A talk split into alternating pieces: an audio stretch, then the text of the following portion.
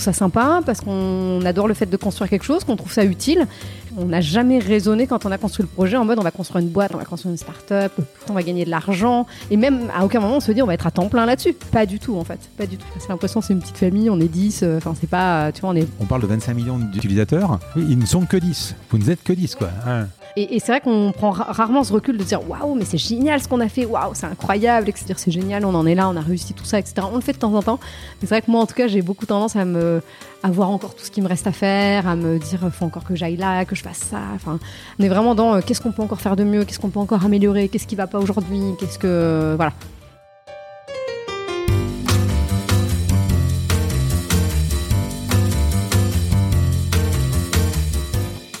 Vous écoutez La Combinaison, le podcast qui part à la rencontre de personnes exceptionnelles qui ont réussi dans leur domaine. Sommes-nous tous égaux face à la réussite? Quel est le making-of, la combinaison d'éléments, de rencontres, de succès ou peut-être d'échecs qui ont porté des personnes ordinaires à devenir des entrepreneurs d'exception, des sportifs de haut niveau, des écrivains de renom ou des artistes qui rencontrent le succès? Je suis Frédéric Azoulay, un passionné de podcast depuis plusieurs années et dirigeant d'une entreprise papéo.fr, une imprimerie en ligne réactive pour les professionnels et les revendeurs. D'ailleurs, si vous écoutez cet épisode jusqu'à la fin, je vous offre un code promo pour commander sur notre site. Ces parcours de vie me passionnent, me fascinent et je me suis toujours demandé ce qui faisait la réussite d'une personne. Je sillonne la France pour tenter de répondre à ces questions en rencontrant ces personnalités incroyables. Tous les 9 jours, je vous retrouve et je vous partage ces conversations passionnantes qui j'espère vous inspireront autant que moi. Bonne écoute Bonjour Julie. Bonjour. Alors tu es la cofondatrice de Yuka, l'application qui a fait trembler l'industrie agroalimentaire. Une success story qui compte plus de 25 millions d'utilisateurs. Le principe est simple. Tu scannes le code barre d'un aliment et l'app te dit si c'est bon ou c'est pas bon. C'est ça. Bon pour nous. Hein. On va voir également que c'est pas simplement une app, c'est un engagement, une communauté. On va largement y revenir et tenter de comprendre la combinaison d'éléments qui t'a amené à ce succès. Mais avant, Julie, je voudrais qu'on parle de toi, de Julie Chapon, ton parcours et me dire un peu euh, bah, qui tu es. Eh bien, euh, mon parcours, euh, eh bien, je vais commencer après le bac. Euh, j'ai voilà, j'ai intégré une classe préparatoire. Mmh. Pourquoi? Parce que je faisais partie un peu des bons élèves et que en fait, quand on est bon élève, on on te pose pas trop la question de ce que tu as envie de faire, donc on te dit faut aller en classe prépa. Donc je me suis retrouvée en classe prépa. Après la classe prépa, j'ai fait une école euh, de commerce, euh, toujours parce que bah, c'est un petit peu le fil rouge quand tu es en prépa, il faut avoir la meilleure école euh, possible. Et puis après l'école de commerce, ben je me suis retrouvée à me dire bon, bah, qu'est-ce que j'ai envie de faire maintenant? Et puis bah, du coup, j'étais un peu paumée parce que j'avais jamais eu l'occasion de réfléchir à ça. Et du coup, un peu par défaut, voire par dépit, euh, j'ai intégré un, un cabinet de conseil Mmh. en me disant, euh, bon, j'y croyais pas trop en vrai, mais en me disant, ça va peut-être me permettre de trouver ma voie. Je vais toucher à plein de missions, à plein de sujets, et je vais peut-être trouver quelque chose qui me plaît. Voilà, j'ai fait ça cinq ans. Euh, J'ai évidemment pas trouvé ma voie, pas trouvé euh, quelque chose qui me plaisait, et euh, et au bout de cinq ans, j'ai eu un peu une phase de, de, de ras-le-bol, de un peu de déprime de me dire, ça fait cinq ans que je bosse pour un truc qui me plaît pas, je vais finir ma vie consultante, j'aurais rien fait d'intéressant, j'aurais rien fait pour contribuer, voilà, pour contribuer positivement au monde dans lequel je vis. Et euh, et voilà, et ça m'a ça m'a ça m'a fait un petit un petit coup en fait les, les cinq ans euh, les cinq ans dans, dans, ce cabinet de conseil. Et du coup j'ai commencé à me dire bon bah allez je vais je vais partir je vais chercher autre chose. Mais j'étais toujours paumée en fait. Je savais pas ce que j'avais envie de faire je savais pas ce qui me plaisait. Donc j'ai commencé à postuler à droite à gauche dans plein de trucs euh, voilà. Mais au moins je- voilà j'ai commencé à regarder ailleurs. Et puis l'alignement des planètes a fait que à ce moment-là j'ai euh, des amis euh, deux amis euh, François et Benoît qui sont mes associés actuels euh, qui étaient en train de réfléchir à un projet qui m'ont euh, proposé de participer avec eux à un hackathon Euh, et voilà et ça a été un petit peu le, le déclic et le commencement de, de Yuka C'est bien parce que je cherchais un teaser pour le faire. Là, tu as, vraiment tout, tout, tout remis d'un coup. On va juste un peu rembobiner. Euh, tu as grandi où? Tu es né où? Ah, j'ai grandi dans les Yvelines Mmh. Donc du coin? Voilà euh, donc euh, voilà j'ai Quel genre d'enfance euh, ou d'enfant? Je suis une enfant qui adore l'école. Euh, ouais, je- je- j'ai toujours adoré l'école. Euh, je me souviens quand j'étais petite, euh, il y a une journée où j'étais malade, j'étais en primaire, j'étais malade et, j'avais pas le droit d'aller à l'école, ça me, ça me rendait malade, j'en pleurais. Hein Je me souviens que ma grand-mère a dû m'emmener euh, voir la maîtresse pour que la maîtresse m'explique que je pouvais pas aller à l'école. Donc ouais, j'adorais l'école, c'était, j'étais vraiment dans mon élément. Euh, Ce côté social ou ce côté apprendre? le côté apprendre, Mhm. le côté social aussi, mais en premier lieu le côté apprendre. Et j'aimais tellement l'école que euh, mon rêve c'était d'être institutrice. Et c'est mes grands-parents qui me gardaient, euh, qui me gardaient le, soir en attendant que mes parents rentrent. Et euh, tous les soirs, je jouais à la maîtresse avec ma grand-mère. Donc je faisais la maîtresse, ma grand-mère faisait l'élève. Voilà. Donc c'était, euh, voilà, c'était quand j'étais petite, j'avais envie d'être institutrice. Voilà, et c'est resté hyper longtemps finalement. Euh, et puis bon, en grandissant, ça m'est ça, m'est un peu passé, mais voilà, en tout cas, je voilà, j'ai eu une enfance comme ça où j'adorais l'école, où euh, j'adorais apprendre, euh, voilà.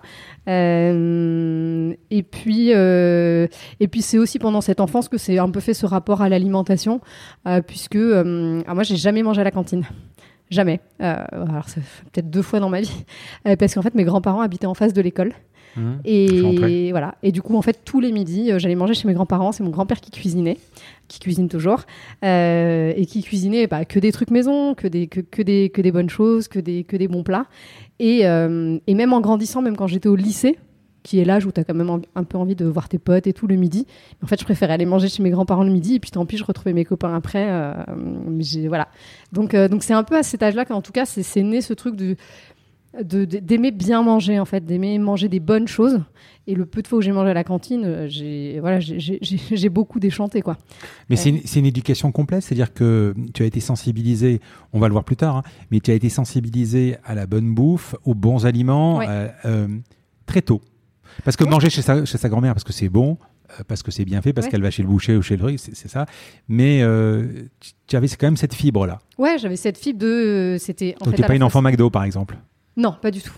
Pas du tout, ça n'a pas du tout été euh, dans, dans, ouais, dans, notre, Hmm. euh, dans notre éducation. Mes parents n'étaient pas du tout fast-food, euh, pizza, tout ça, pas du tout. C'était très simple hein, ce qu'on mangeait, mais par contre c'était équilibré, c'était bon. C'était, Hmm. je veux dire, c'était vraiment bon. Et donc voilà, j'ai toujours eu ce, ce truc d'aimer la bonne nourriture et à la fois du coup la nourriture équilibrée, parce que mes grands-parents ne faisaient pas des frites ou des ou des des grosses plâtrées de pâtes quoi. Hmm. Et tu dis à un moment, je vais rejoindre Wayston par, où tu as fait l'école, je ne sais plus, par dépit. À un moment, c'est le Ouais. terme dépit.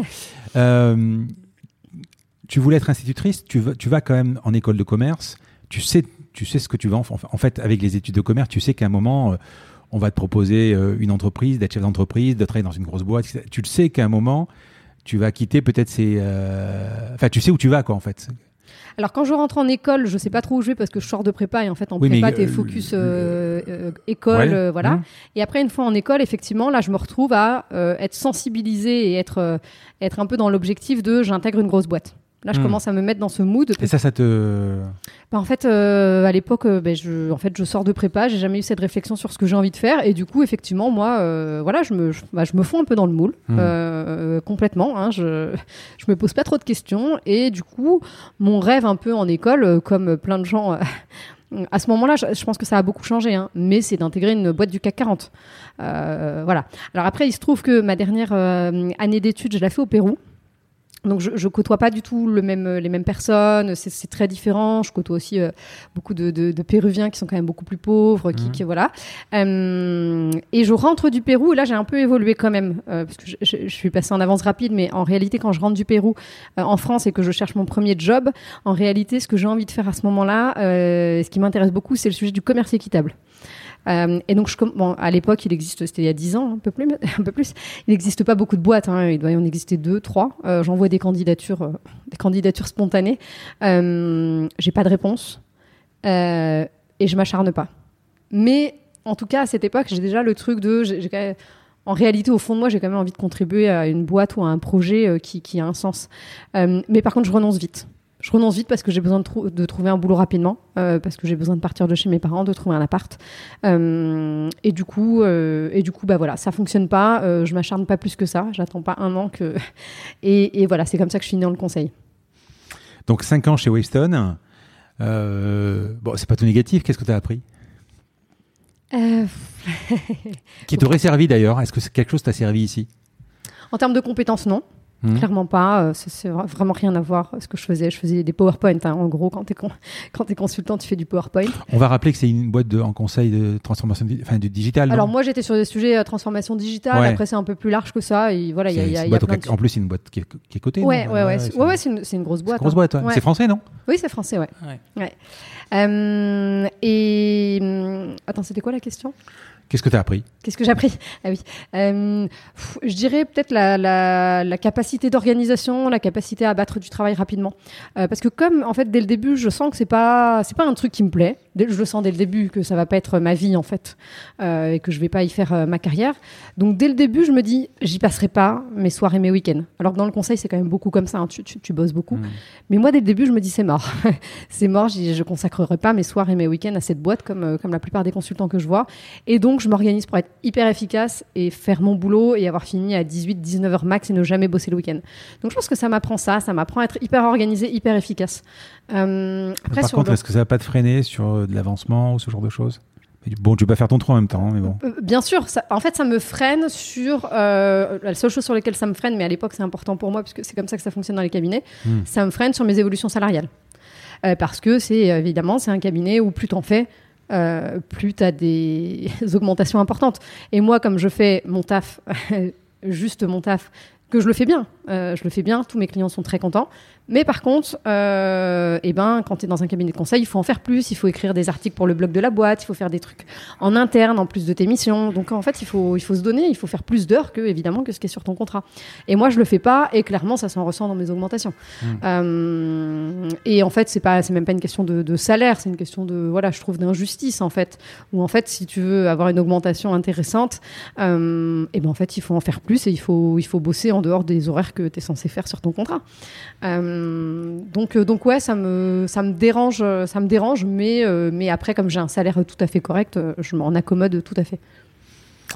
Donc à un moment, tu fais le tour. Tu, Ouais. te, tu te dis, euh, il faut que je prenne une décision? Je fais le tour et surtout, euh, ça fait 5 ans que je suis dans la boîte, je suis consultante senior, donc je suis quand même censée être sur des sujets quand même de plus en plus pointus, de plus en plus intéressants. Il faut savoir que quand euh, je passe les entretiens dans ce cabinet de conseil, euh, on me vend que je vais euh, faire l'émission sur des sujets qui m'intéressent, que je vais pouvoir me spécialiser en fonction de mes intérêts.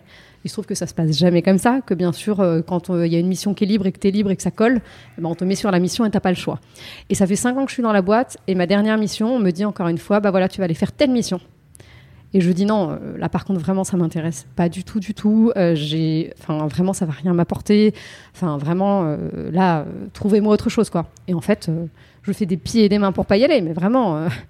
Et en fait, on finit par m'envoyer là-bas. on s'en- fout en fait de ce qui me plaît ou de ce qui Ah me ben, plaît enfin, pas. Ce qu'il faut aussi rappeler, c'est que tu peux partir en mission pour quelques mois, à deux heures de chez toi, enfin une heure et demie de, de, Ouais, de- de Ça m'est RER, arrivé. et c'est ton bureau, quoi, en fait, pendant, pendant des mois, quoi. C'est Ouais. ça, ouais. Et là, euh, voilà, et on m'envoie sur une mission où, euh, voilà, c'est une mission euh, minimum un an. Euh, voilà, quand on te dit tu vas partir un an sur un truc où ça te plaît vraiment, vraiment pas, où tu vas à reculons la boule au ventre le matin, bah c'est dur quoi. Et, voilà, et au bout de cinq ans, tu vois, j'ai l'impression d'avoir vraiment zéro reconnaissance. Je suis consultante senior. Euh, on m'écoute pas en fait, on n'écoute pas, on s'en fout de ce que je veux. À partir du moment où je suis libre, il y a une mission de libre et où on peut me placer et donc que ça rapporte un maximum, et ben on m'y met. Et là, ouais, c'est un peu la goutte d'eau en fait. Là, je suis un peu dégoûtée complètement de, du système, de la boîte, euh, ouais. Et ça me, ça me met vraiment le coup de pied aux fesses qu'il faut pour, pour vraiment euh, commencer à regarder autre chose. Donc, tu, alors là, on, va, on est en 2016 à peu près, un peu moins 2015, puisque Yuka c'est 2016, Ouais, janvier 2016. 2016, ouais. Euh, tu as fait des stages euh, à l'époque chez Milka et euh, chez Nestlé. Ouais. C'est là que tu découvres, en plus de tes convictions, de ta grand-mère, etc., tu découvres un peu. Enfin, je- je- quand tu visites une usine Mil- Milka, c'est pas la marmotte qui. qui en- Enfin, je veux dire, c'est- c'est pas tout à fait ça, en fait. Hein. Alors, il se trouve que moi, j'étais au marketing, donc dans tous les cas, j'ai Oui, jamais euh, visité visité, les usines. Mmh. Euh, en fait, là, ça me, là, c'est ma, remise en question de ces stages chez, euh, chez Unilever à l'époque, donc Milka et puis Nestlé. Ma remise en question, c'est vraiment sur le marketing, parce qu'à l'époque, je suis en, voilà, je suis en école de commerce. Le marketing, c'est le truc un peu sympa, surtout quand tu es une fille. Il y a beaucoup de filles à vouloir faire du marketing. Et là, ça me remet beaucoup en question, pas sur le type d'entreprise, mais vraiment sur le type de poste. Je, voilà, je me rends compte, bah oui, que euh, il y a des réunions entières pour euh, ajuster la couleur du violet sur le packaging de, du nouveau, euh, de la nouvelle tablette de chocolat. Et clairement, j'ai vraiment l'impression que c'est une perte de temps, quoi. Que toutes ces énergies, tout ce temps, il pourrait être investi à faire des choses un peu plus intéressantes et un peu plus impactantes. Donc ces stages, ça, ça me dégoûte pas tant du métier de l'agro, mais vraiment du métier de marketing. ouais. Hmm. Euh, ouais, et le métier de l'agro, oui, je me rends compte que ça me passionne pas des masses, mais, euh, mais en même temps, je vois rien de complètement choquant non plus. Dans tous les cas, tu es sur des tablettes de chocolat, tu es sur un, produit, dans tous les cas, qui est mauvais, tout le monde le sait. Enfin, je veux dire, c'est, du chocolat, quoi. Euh, surtout Milka, c'est du chocolat très sucré, etc. Bon, voilà, il n'y a, rien d'hyper nouveau, je découvre rien d'hyper nouveau en faisant mon stage sur euh, le milieu de... c'est marrant ce que tu dis parce que, à part Nutella, où on sait que c'est pas très bon, mais les gens se rendent pas compte que c'est vrai que c'est c'est pas bon, quoi. Ouais, C'est Ouais. pas bon, quoi. Mais ça, c'est bon, c'est Yuka qui parle aussi. Hein, ouais. Ouais. Après, voilà, tu es sur des produits plaisir, tu es sur. euh, voilà, t'es Mm. pas sur des produits de consommation normalement. Hein. Ouais. Tu es sur des produits plaisir et du coup, il y a rien qui me. À l'époque, en tout cas, il y a rien qui me choque là-dedans, tu Hmm. vois. Euh, c'est voilà, c'est vraiment plus une remise en question sur le métier de marketing en lui-même et, de- et de communication dans une grosse boîte. Donc, euh, François Benoît, tes causes associés. Ouais. Tu es copain avec eux à la base, je crois, il y a un des deux, non? Ouais, je suis pote avec euh, François. Raconte-moi l'histoire de le début de Yuka, en fait. hein, Et ça ben donc je Mm. suis pote avec François. On a Mm. un groupe euh, d'amis en commun avec qui ben, on fait euh, plein de week-ends, plein de vacances. On a un, un- un bon groupe de de- d'amis. Et puis euh, et puis bah François est forcément du coup au courant puisqu'on est dans le même groupe que ben, j'en ai un peu. Lui, c'est un dev Ouais. D'accord, c'est un développeur, ok. c'est un développeur. Lui, il a son agence web Mhm. avec euh, deux autres copains bah, de, de ce même groupe d'amis. Euh, et puis, euh, bah, euh, il est au courant que forcément, j'en ai parlé à plusieurs reprises, que j'en ai ras-le-bol, que j'ai envie de me réorienter, que voilà. Et du coup, un jour, il me dit. Euh, bah, je me suis inscrit à un hackathon avec mon frère. Est-ce que ça te dit de venir Et puis comme ça, tu, tu nous aides à gérer plus la partie com, marketing, qui pas trop notre truc, à faire une belle presse euh, pour la fin du hackathon pour présenter le projet, etc. Et je Ah, me dis, On va rappeler ce que c'est juste un hackathon. Ouais. Un hackathon, c'est une sorte de week-end où on, va s'enfermer pour sortir un- une app ou une super idée à la fin du week-end et présenter devant un jury, gagner un prix. C'est ça à peu près? C'est ça, voilà. Ouais, et là, c'est le thème, c'était un food hackathon. Donc Mm. l'idée était de, présent- de présenter un projet sur le- un sujet food. Donc c'était très large hein, comme, euh, Mm. comme type de projet. C'était pas forcément un projet 100% tech. Euh, Il y en a qui avaient des projets de, de, de gâteaux à base d'insectes, des choses comme ça. Euh, et donc voilà. Et donc je me dis ah tiens ça peut être cool et tout. Ça me fera voir autre chose, ça me fera changer d'idée. Et donc on se retrouve. euh, Donc c'est février 2016. Euh, je me retrouve avec euh, les deux, donc avec François. 2015. Euh, 2016. De- février 2016. Je- Mais Yuka n'a pas été, pas été créé en 2000. En Mm. janvier- en non, janvier. 2016, ouais. Ah, c'est bien, ok, d'accord. Ouais. L'appli a été lancée en, en janvier 2017, mais le, le projet a été créé en 2016. Ah, j'ai- merdé, c'est pas grave. Je t'ai coupé, excuse-moi, vas-y, vas-y. Et, et, euh, et donc février 2016, on fait ce, bah, ce hackathon. Mhm. Euh, je travaille avec, les, avec François et Benoît tout un week-end. euh, et en fait, je, je me passionne pour le, à la fois pour le sujet, parce que le, le projet est un, une, appli, enfin, une application, un objet connecté à l'époque, Hmm qui permet de scanner les produits alimentaires pour connaître leur impact sur la santé. Voilà. Bon, ça a switché sur une appli, mais sinon le projet est le même. Euh, je me passionne pour à la fois le projet et puis pour le fait de, bah, de, de, de, de construire de zéro en fait tout ça euh, pendant tout un week-end. Et euh, voilà. Et il se trouve que bah, à la fin du week-end, je pitch. le... C'est moi qui pitch alors que c'est les garçons à la base qui avaient l'idée mais qui n'ont pas du tout envie de pitcher parce que c'est pas du tout leur truc. Donc ils me disent allez vas-y toi et tout. Donc je m'y attends pas du tout. Je me retrouve à pitcher devant un jury. Je me prends complètement à ce jeu-là en fait.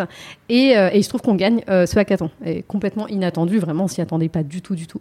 Euh, et là, on, voilà, et là, on, on se dit, Ouah, c'est génial, c'est qu'on on tient un truc, quoi. On, on- on tient un sujet qui, qui intéresse. Euh, et voilà. Et donc, c'est un Mais à la, à base, c'est un boîtier. Hein Ouais. D'accord. Alors, à la base, c'est un boîtier qui s'aimante sur le frigo. Hmm. Euh, et donc tu rentres de course, tu scannes euh, tes courses avec ton objet, ton petit objet connecté qui est sur ton frigo, qui est en forme de carotte, d'où le logo de la carotte. Hmm. Mais à l'époque, ce boîtier est quand même relié à une application qui te permet de récupérer des informations plus en détail, etc. Donc en fait, on a juste supprimé le boîtier et gardé l'application. Mais c'est vrai qu'à l'époque, en 2016, on parle beaucoup des objets connectés, c'est l'avenir, etc. Euh, et donc on a envie de faire un objet connecté, on a envie de faire un objet physique, on n'a pas envie de faire une énième app. Euh, pour le coup, à l'époque, on dit ah ça va être la fin des apps, il y en a tellement, on est noyé dedans, etc. Donc on n'a pas du tout envie de faire un, un produit qui est vraiment une app en fait. On, on est à fond sur cette Mais- idée d'objet connecté. Mais à la base, à la base euh, même si toi, tu as tes convictions, eux, euh, c'est deux développeurs, Ouais. je crois. Ouais, c'est deux- Alors non, c'est un développeur et un euh, euh, Benoît, lui pas du tout. Il était dans les achats, il était dans les achats en banque et assurance, mais par contre il a cette fibre de développeur qu'il a jamais développé. En fait, depuis toujours, il a envie d'être développeur et il l'a jamais été. Je crois qu'il a fait un stage après, non, c'est ça Il a fait, il s'est pas. Euh, bah, après, il s'est formé tout tout seul. euh, bah, Il y a François qui l'a qui l'a Ouais. aidé, etc. aussi. Mais voilà, en tout cas, il a cette fibre. Il n'est pas développeur, mais il a cette fibre-là où il a toujours eu envie de faire ça. Mais à la base, si- créer un objet connecté, tu dis euh, start-up, créer euh, hackathon, etc. À la base, il y a quand même une histoire de pognon. On, on se dit, on, on fait ça, on va monter une boîte pour gagner de l'argent. Ah non, pas du tout.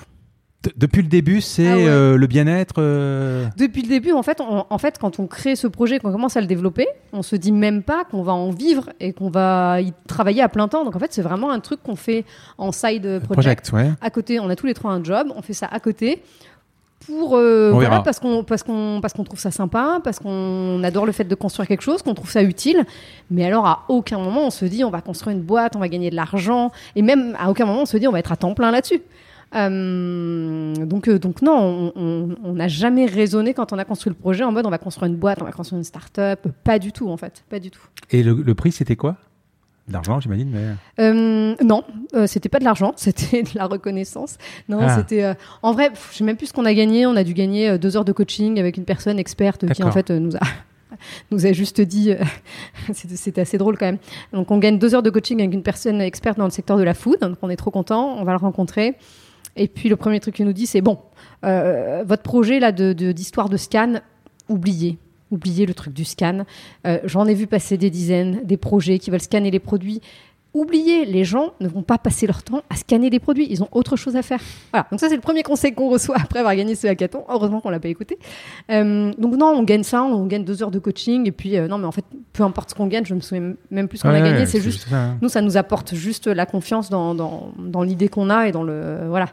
Et la motivation. Donc le dimanche soir, vous gagnez la- le truc, etc. Ouais. Et, le- et qu'est-ce qui se passe après? Et ben, Qu'est-ce qui se passe? On se retrouve dès qu'on peut, donc euh, souvent euh, le vendredi soir, le week-end, euh, les soirs de semaine, euh, quand on veut, quand on peut. euh, et voilà, et on avance sur le projet, on postule à deux trois concours, à deux trois trucs, euh, on essaye d'en- d'entrer dans un incubateur, euh, voilà. Mais on a tous les trois notre boulot à côté, et ça dure comme ça pendant un an en fait. Hmm. Et voilà, il y, a- il y a un déclic qui est qu'on participe à un programme qui s'appelle Ticket for Change. Je sais pas si tu connais. Euh, Ticket for Change, c'est un programme qui accompagne euh, ce qu'ils appellent les entrepreneurs du changement. Oui. Voilà, entrepreneur du changement, c'est entrepreneur qui cherche à avoir un impact positif sur la société. Et on est sélectionné pour ce programme, ça s'appelle Ticket for Change, qui est un programme de six mois, dont euh, 10 jours de tour de France, avec 50 entrepreneurs, à- ce qu'ils appellent entrepre- entrepreneurs à impact. Et c'est un peu le déclic pour nous de passer à temps plein, de- d'en faire un vrai projet, parce qu'on se rend compte que les autres- tous les autres entrepreneurs qui ont été euh, sélectionnés et qui sont avec nous, en fait, ils ont tous tout lâché pour monter leur projet parce qu'ils y croient. Et encore une fois, il y en a aucun qui veut faire de l'argent, en fait. C'est tous des projets impact, donc des projets de société. Et nous, on se dit, ah ouais, nous, on est là avec euh, notre petit job confortablement à côté, on fait ça quand on peut, etc. Mais on prend aucun risque, euh, voilà. Et là, c'est un peu le déclic où on se dit, bon, allez, on, passe à plein temps sur ce truc et on fait un vrai projet. Mais toujours dans l'idée de, de- faire un vrai projet qui a un impact et pas du tout euh, dans l'idée de gagner de l'argent, parce qu'en fait, à ce, moment-là, on n'a aucune idée du business model et on se pose même pas la question, en fait. Mais à quel moment vous vous dites euh, finalement euh, l'objet connecté, ça va être moyen? Euh, Tu t'en souviens? Ouais, assez rapidement après avoir gagné le hackathon, on pitch beaucoup le projet autour de nous, à des copains, à- voilà. Et systématiquement, les réactions, c'est Ah, c'est trop bien votre projet et tout, ça a l'air hyper intéressant. Moi, ça m'intéresserait de pouvoir connaître la composition des produits. Mais par contre, l'objet connecté, je comprends pas trop le truc. Tu rentres chez toi, c'est trop tard. C'est trop tard, ouais, c'est ça, ouais. Et en fait, on nous dit ça une fois, deux fois, cinq fois, dix fois. Et au bout de dix fois, on se dit bon. Euh, mais nous, on y tient dur comme fer à notre objet connecté. On n'a pas envie de faire juste une appli, en fait. Et, du coup, on, argumente comme c'est pas possible pour justifier l'objet connecté, etc. Mais juste à un moment, il faut se rendre à l'évidence. Quand tu as une personne sur deux à qui tu pitches le truc qui te dit Moi, ça me convient pas, c'est trop tard. Et puis, alors, donc, il y a cette- évidemment ce truc-là d'usage qui C'est correspond vrai, pas c'est trop tard. complètement. Hmm. Et euh, il y a le truc de, en fait, euh, notre objectif, c'est quand même d'avoir un impact sur la société depuis le début, d'avoir un impact, de contribuer à quelque chose de positif. Tu fais un objet connecté, bah, ça te coûte, ça coûte hyper cher à produire. Donc ça coûte hyper euh, cher à, En à carbone, vendre, enfin, en carbone, c'est moyen. aussi. voilà. Ouais. En plus, euh, et le truc, en fait, on, je sais pas, on fait des simulations et le truc, il faut le vendre 70 euros, quoi. Et du coup, ça rend, le, ça rend euh, le, truc pas du tout accessible. Alors que l'objectif est justement de rendre accessible l'information et d'avoir un impact assez massif. Et du coup, là, voilà. Donc, tout ça cumulé fait qu'on abandonne. On, je sais pas, le hackathon, c'est en février. On doit euh, abandonner en avril-mai l'idée de l'objet connecté pour juste, entre guillemets, une appli. Mais on le fait vraiment, euh, c'est dur. Enfin, moi, je le vis mal. Et ce début, justement, au bout de combien de mois tu m'as dit vous, vous commencez à quitter euh, Tu quittes sans business model en fait? Ouais, complètement. Donc On tu quitte, te- euh, donc- vers fin 2016, on quitte tous notre job, ouais. Sauf Benoît qui lui passe à mi-temps parce qu'il a des enfants et qui peut pas claquer tout du jour au lendemain. Alors, il y en a un qui est développeur, lui, je je m'inquiète pas pour lui de toute façon. Ouais. L'autre, il est euh, dans la banque, euh, etc. Toi, tu es chez Webstone. Ouais. Vous avez sûrement des postes où vous gagnez bien- bien votre vie et vous allez vous sauter donc à pieds joints dans un dans un truc sur lequel il n'y a pas de business model, il y a juste un super projet. Oh, D'accord, ben, la preuve. Euh, il faut un certain courage quand même. hein. Bah, euh, on, Vous êtes tout jeune ça, mais, mais en fait, moi, j'ai pas ce sentiment parce que, euh, donc effectivement, il y en a un qui garde son boulot à mi-temps Mmh. et donc qui a toujours un, un mi-salaire. Euh, L'autre, François, qui est développeur, qui garde en fait quelques clients. euh, à côté en pour faire de la maintenance et qui en fait continue à se payer un salaire donc un SMIC hein, Hmm. mais qui continue de gagner un SMIC à côté Euh, et moi j'ai le chômage donc euh, moi en tout cas j'ai pas l'impression d'avoir été hyper courageuse d'avoir lâché mon job parce que on a aussi la chance d'avoir fait des études, on a la chance de se dire Oui, oui, si ça va, ça, marche tu peux pas, rebondir. euh, oui. euh, si ça si ça marche pas, bah voilà, euh, François il est développeur, bien sûr qu'il trouvera facilement. Moi j'ai fait du conseil, j'ai fait une école de commerce, bien sûr. Voilà, on a cette chance d'avoir fait des Mais études. comment ça fait que le chômage? Tu, tu, tu euh, il te licencie Tu fais une rupture co alors non, euh, alors ça, voilà, donc ça, ça, c'est pour la petite histoire, non, ma boîte de conseil ne veut pas me faire de rupture conventionnelle. Ouais. Et donc je travaille euh, pendant euh, quelques semaines pour euh, des amis ouais. euh, qui ont une, une, une épicerie. Et qui permet qui, d'accéder euh, au chômage. voilà, et qui ensuite euh, me licencie. Euh, et euh, je, je, je peux avoir le, chômage comme ça, puisque mon cabinet de conseil, euh, ne, voilà, ce que je trouve complètement nul, hein, mais n'a pas voulu me faire de rupture conven- conventionnelle, alors même qu'ils m'ont incubé avec mon projet. Donc en fait, je trouve ça hyper paradoxal. Ils m'incubent, ils croient euh, dans le projet. C'est-à-dire qu'ils du t'ont, Yuga. ils t'ont incubé, c'est-à-dire qu'ils t'ont prêté, ils t'ont donné de la ressource en fait, hein, Des locaux, ouais. des locaux. Ah Ouais. c'est, bien, ouais. Et donc, euh, C'est marrant quand même. Ouais. Et donc, euh, ils croient dans le projet. j'ai le droit d'avoir des locaux chez eux, c'est super. Par contre, ils me permettent pas de quitter mon job. euh, euh, voilà. Donc, je trouve, ça nul, mais c'est pas grave. Au moins, je, les remercie quand même pour pour l'incubation, le fait d'avoir eu des locaux. Ça, c'est quand même c'est quand même très chouette.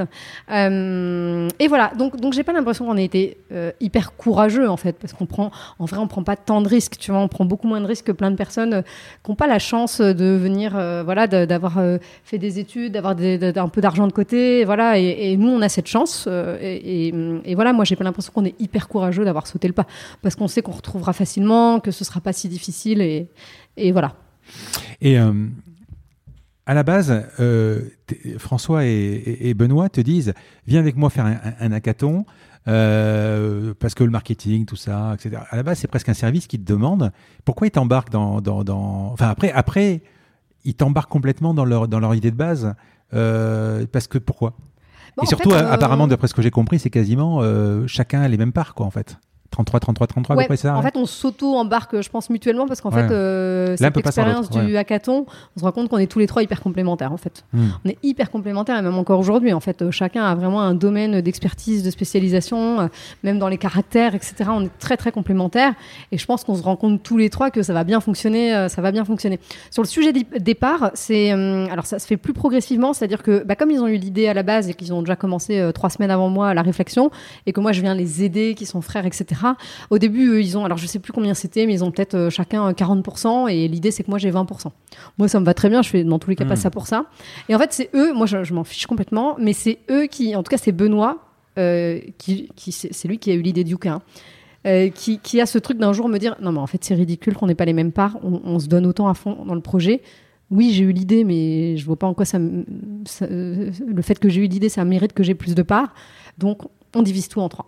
Et c'est lui qui me le propose, et je trouve ça hyper intelligent, parce qu'aujourd'hui, quand on entend plein de querelles d'associés, c'est plein de fois sur la répartition des parts, et celui qui a eu l'idée, il estime que c'est légitime qu'il ait plus que les autres, alors qu'en fait, avoir une idée, c'est facile, entre guillemets. Par contre, l'exécuter bien, euh, la développer, etc., c'est ça le nerf de la guerre.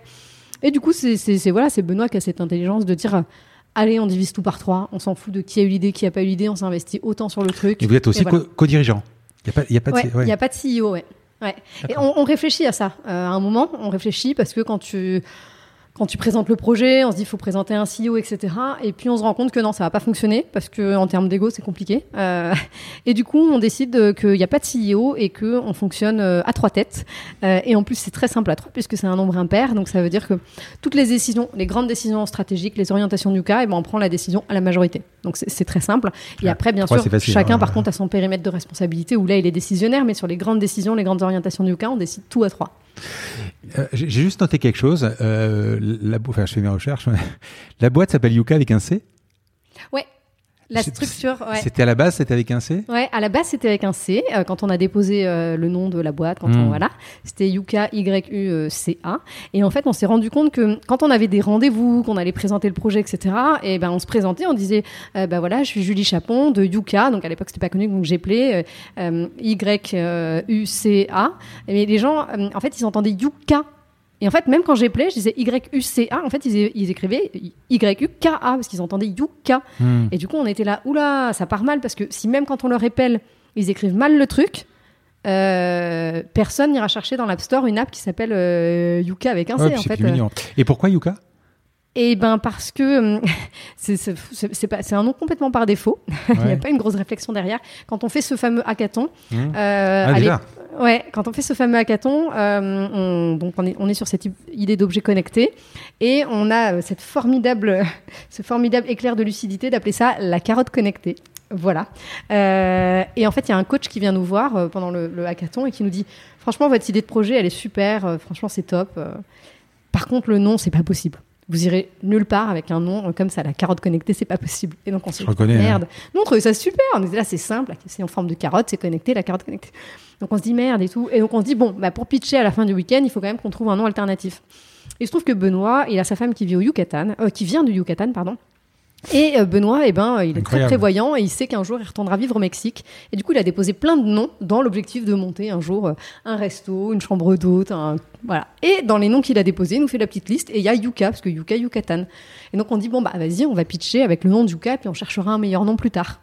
Donc on pitch avec le nom de Yuka. Et puis, euh, on passe ensuite six mois à chercher un, nom. Et puis, en fait, à chaque fois qu'on brainstorm avec des gens, ils donnent plein de noms, etc. Puis à la fin, ils nous disent Mais sinon, c'est bien Yuka.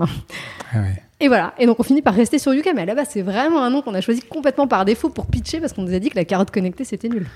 Le financement, enfin, bon, je, ah, pense pas que ça coûte très cher, en fait, euh, à la base. Bon, vous êtes incubé, donc logé par, euh, par Wavestone. Ouais.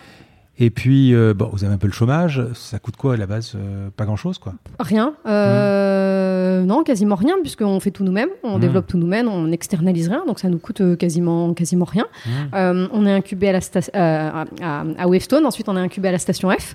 Avec la, station F, on a des crédits, tu sais, des, des, perks, là. Donc on a des crédits, en plus, tu vois, des crédits Google, des choses comme ça, qui nous permettent de, de payer les serveurs, etc. en plus, on, dès les tout débuts du UK, on, on, on postule à la bourse French Tech, là, auquel euh, tout le monde participe et puis on obtient 25 euh, 000 euros. Et donc en fait, on est, enfin, on n'a pas de besoin financier. Donc en fait, on se pose même pas cette question du business model. Et les seuls fois où on se la pose, c'est quand justement on postule à des trucs comme la bourse French Tech, où on nous demande tout le temps d'avoir un business model, un business plan, etc. Et là, il faut qu'on invente des trucs, mais on invente vraiment des trucs euh, complètement au pif, quoi. et si tu regardes le business model qu'on a, qu'on avait présenté pour obtenir la bourse, la bourse French Tech et notre business model réel, ça n'a rien à voir. Et c'est pour ça que moi, je suis pas du tout partisane de dire. après, ça dépend vraiment des business. Hein. C'est pas du tout applicable à, tout type de boîte. Mais moi, je suis pas du tout partisane de dire euh, quand tu lances ta boîte, euh, réfléchis pendant euh, hyper longtemps en business model parce que c'est le nerf de la guerre, etc. Moi, je pense que le business model, encore une fois, c'est pas applicable à tout, mais le business model, quand tu as un, produit ou un service qui répond à une demande, qui répond à un besoin, à un moment, il va découler tout seul, en fait. Bah, ça dépend, ça dépend du. Mais ça dépend du. Voilà. Mais si, en tu, tout cas... si tu fais une start-up, la deuxième question, ça doit être quel est ton business model? C'est quasiment ça. Quand on va, tu vas faire de la levée de fonds, en fait. Hein quand tu vas faire de la levée de fonds, mais en fait, c'est pareil, tu, peux dire n'importe quoi. Nous, quand on a fait notre levée de fonds en 2018, le business model qu'on a présenté aux investisseurs, qui nous le demandaient, parce que, hmm. attention, aujourd'hui, il y a quand même plein d'investisseurs qui ont une, une, approche beaucoup plus intelligente et qui savent que ça sert à rien de demander de business model parce que hmm. c'est que des prévisions, c'est que des suppositions un peu au doigt mouillé. Et nous, par exemple, tu vois, Kima, je prends l'exemple de Kima, hein, on nous a jamais demandé de présenter un business model. Jamais. On nous a posé des questions sur nous, sur notre entente, sur comment fonctionnait tous les trois, sur l'équipe jamais sur le business model. Et donc, ceux qui nous le demandent, on fait un business model, mais en fait, c'est pareil, tu regardes le business model qu'on a présenté aux, investisseurs à la levée de fonds euh, et, et, celui d'aujourd'hui, il a rien à voir. Et d'ailleurs, pour la petite histoire, c'est un de nos investisseurs qui nous fait notre business model. Parce qu'il en a besoin en interne pour euh, investir et plus. Et ils en ont besoin dans leur process interne pour valider les choses, etc. Et on lui dit, franchement, nous, on n'a pas le temps. On n'a pas le temps de faire ça. Elle nous dit, OK, je vais vous aider, je vais vous le faire. C'est notre investisseur qui nous fait le business model, en fait. Et on lui dit, mais mets ce que tu veux, mets les chiffres que tu veux, mets les chiffres qui t'arrangent, il n'y a, pas de souci. Et tu regardes aujourd'hui, euh, rien à voir, en fait, euh, entre ce qu'on a présenté et, la réalité. Si je devais monter Yuka, à la base, ce qui me ferait très peur, c'est la base de données, en fait. C'est le système. Donc, je crois que vous basez sur une, base. euh, désolé de dire deux fois le même truc, mais c'est ça? Comment, comment vous arrivez à référencer les produits, quoi? Alors, quand on se lance, euh, on utilise une base open source qui s'appelle Open Food Facts, euh, Qui ont une appli, d'ailleurs, euh, qui ont une appli, euh, tout à fait. qui marche Et mal. donc, comment? Qui marche mal. Ouais, alors là, je, je, je ne jugerai pas euh, les. Non, mais elle marche pas. C'est pas, pas Yuka, en fait. C'est pas Yuka, en fait. Ouais. hein, ouais. Hum. Euh, mais du coup, on, voilà, on utilise cette, donc il y a cette base open source sur laquelle Mm. on, se, on se plug et, euh, et c'est un peu donnant, donnant, donnant, puisque eux, bah, on se base sur, sur, sur cette base. Et à en retour, ce qu'on fait, c'est que nous, l'application dès le début, elle est collaborative. Donc, tu scannes un produit, il n'est pas reconnu, tu peux l'ajouter. Tu as un process d'ajout dans l'application et on reverse tout chez Open Food Facts.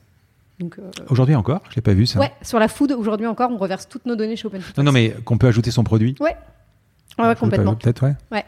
Euh, et, et voilà, donc c'est comme ça qu'on fonctionne au début, en tout cas pendant un an. Mmh. Euh, on utilise cette base Open Food Facts, on reverse toutes nos contributions chez eux. Comme ça, euh, ils nous aident. on les aide puisqu'on on- on fait doubler rapidement leur, Mmh. la quantité de produits dans leur base de données. Et puis au bout d'un an, et ben, au bout d'un an, on a un million d'utilisateurs.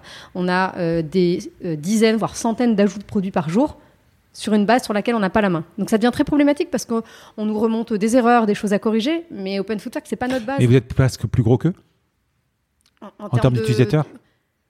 Ah oui, en termes d'utilisateurs, oui. Oui, vous devenez plus gros, en fait. Ah ouais, donc, Oui. ouais, à un moment, il faut, il, faut, il, faut, il faut prendre une décision. Voilà, et à un moment, en fait, nous, on a besoin de mettre en place euh, tout un système de contrôle, par exemple, de la donnée, etc. Et on peut pas aller demander à Open Food Facts, oui, vous pouvez nous faire ci, ça, ça, rajouter ça. À un moment, on a besoin d'avoir la main sur notre base, vu le nombre d'utilisateurs. Donc, on crée notre propre base. Ah oui, un- une autre raison aussi pour laquelle on se détache d'Open Food Facts, c'est de plus en plus, on a des marques qui nous disent, bon, euh, je suis OK pour vous fournir les données de mes produits, vous fournir des beaux visuels, vous fournir toutes les infos, sachant que je précise qu'il n'y a aucun conflit d'intérêt, puisque les infos qu'elles nous donnent, ce sont des informations qui sont dans tous les cas Mmh. inscrites sur les packaging. hein, Il n'y a rien de. Euh, mais de plus en plus, on a des marques qui nous disent Moi, je vous envoie toutes les données de mes produits, etc. Open Food Facts, c'est une, une base qui est sous une licence où tu n'as pas le droit de mélanger les sources. Tu ne peux pas utiliser Open Food Facts et une autre source de données. Donc on est bloqué parce que euh, si on utilise Open Food Facts, on ne peut pas coupler à, à- euh, à d'autres données en fait. Donc on crée notre propre base. euh, où euh, ben, nos utilisateurs continuent à contribuer, on récupère des infos des marques, et par contre, on continue de reverser toutes les contributions de nos utilisateurs chez Open Food Facts. Ce que tu appelles les contributions, c'est euh, les photos et. euh, ouais, les photos, le- les données nutritionnelles, ouais. etc. Voilà. Aujourd'hui, en fait, euh, euh, aujourd'hui, on est le premier contributeur d'Open Food Facts. Toujours aujourd'hui. hein.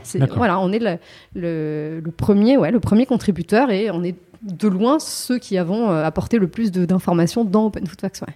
Donc, la veille de la sortie euh, de l'application, donc vous montez, euh, si on revient un tout petit peu, que je comprenne bien, euh,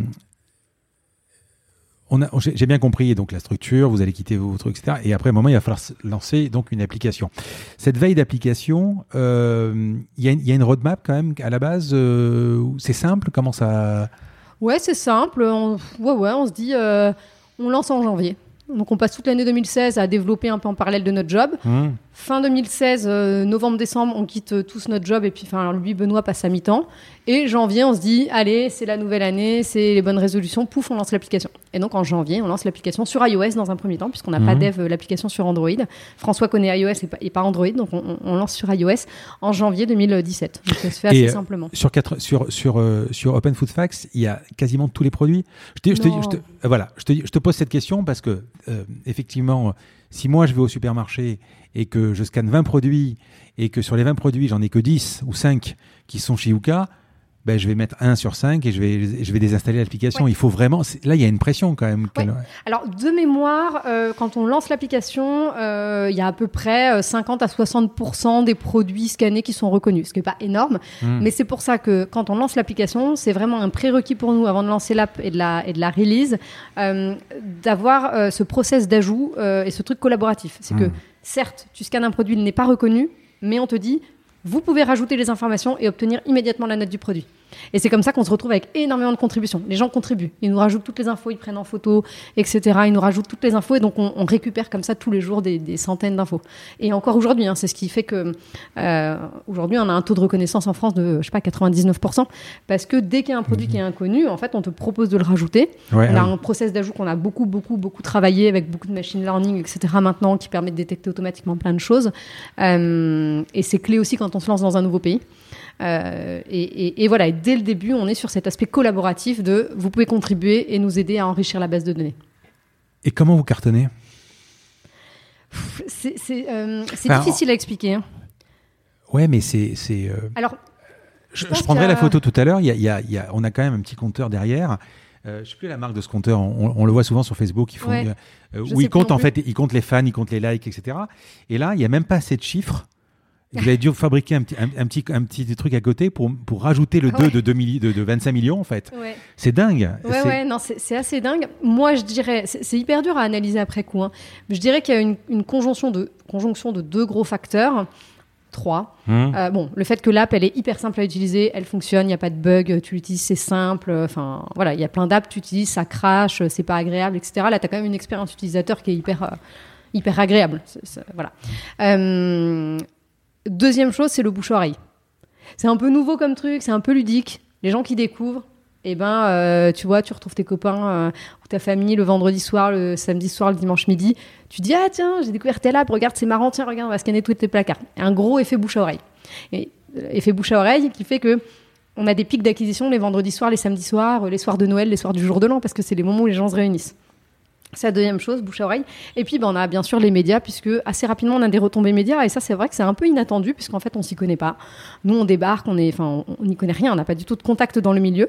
Donc, c'est un peu mon job, la com. Donc, qu'est-ce que je fais? Eh ben, euh, je regarde euh, des journalistes, le nom de journalistes qui ont déjà écrit sur des sujets, nutrition, etc. Euh, j'essaie de reconstituer leur adresse mail. Donc, parfois, je teste 10 trucs. Hein, je teste atleparisien.fr, atleparisien.com, at machin, prénom.nom, nom.prénom, etc quand, quand ça finit par marcher, bah voilà, j'envoie mon petit mail. J'essaie de faire un truc assez personnalisé. Donc les RP, c'est toi qui les fais? Ouais. Marketing, vraiment de manière ultra artisanale. Et ton premier, il arrive tard ton premier plateau télé? Alors premier plateau télé, mais je sais plus. Mes premiers trucs, c'est que l'application elle est lancée donc en janvier 2017 et en février on a un article dans le Parisien. Hmm. Un bel article. Euh, c'est un bon journal le Parisien en plus. Ouais. Hmm. Euh, sur, en plus sur l'édition du week-end, donc je pense qu'il est quand même assez lu. Et ouais, et là ça explose. Euh, ensuite, premier plateau télé, je dirais que je, pense que c'était avec euh, Stéphane Soumier. Hmm.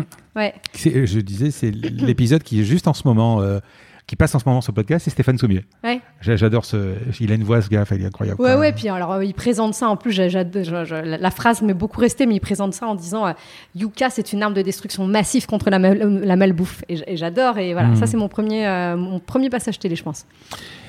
Euh, en termes de tech, euh, quand vous avez des pics comme ça les week-ends, les serveurs euh, suivent Non, c'est la, non, c'est la cata.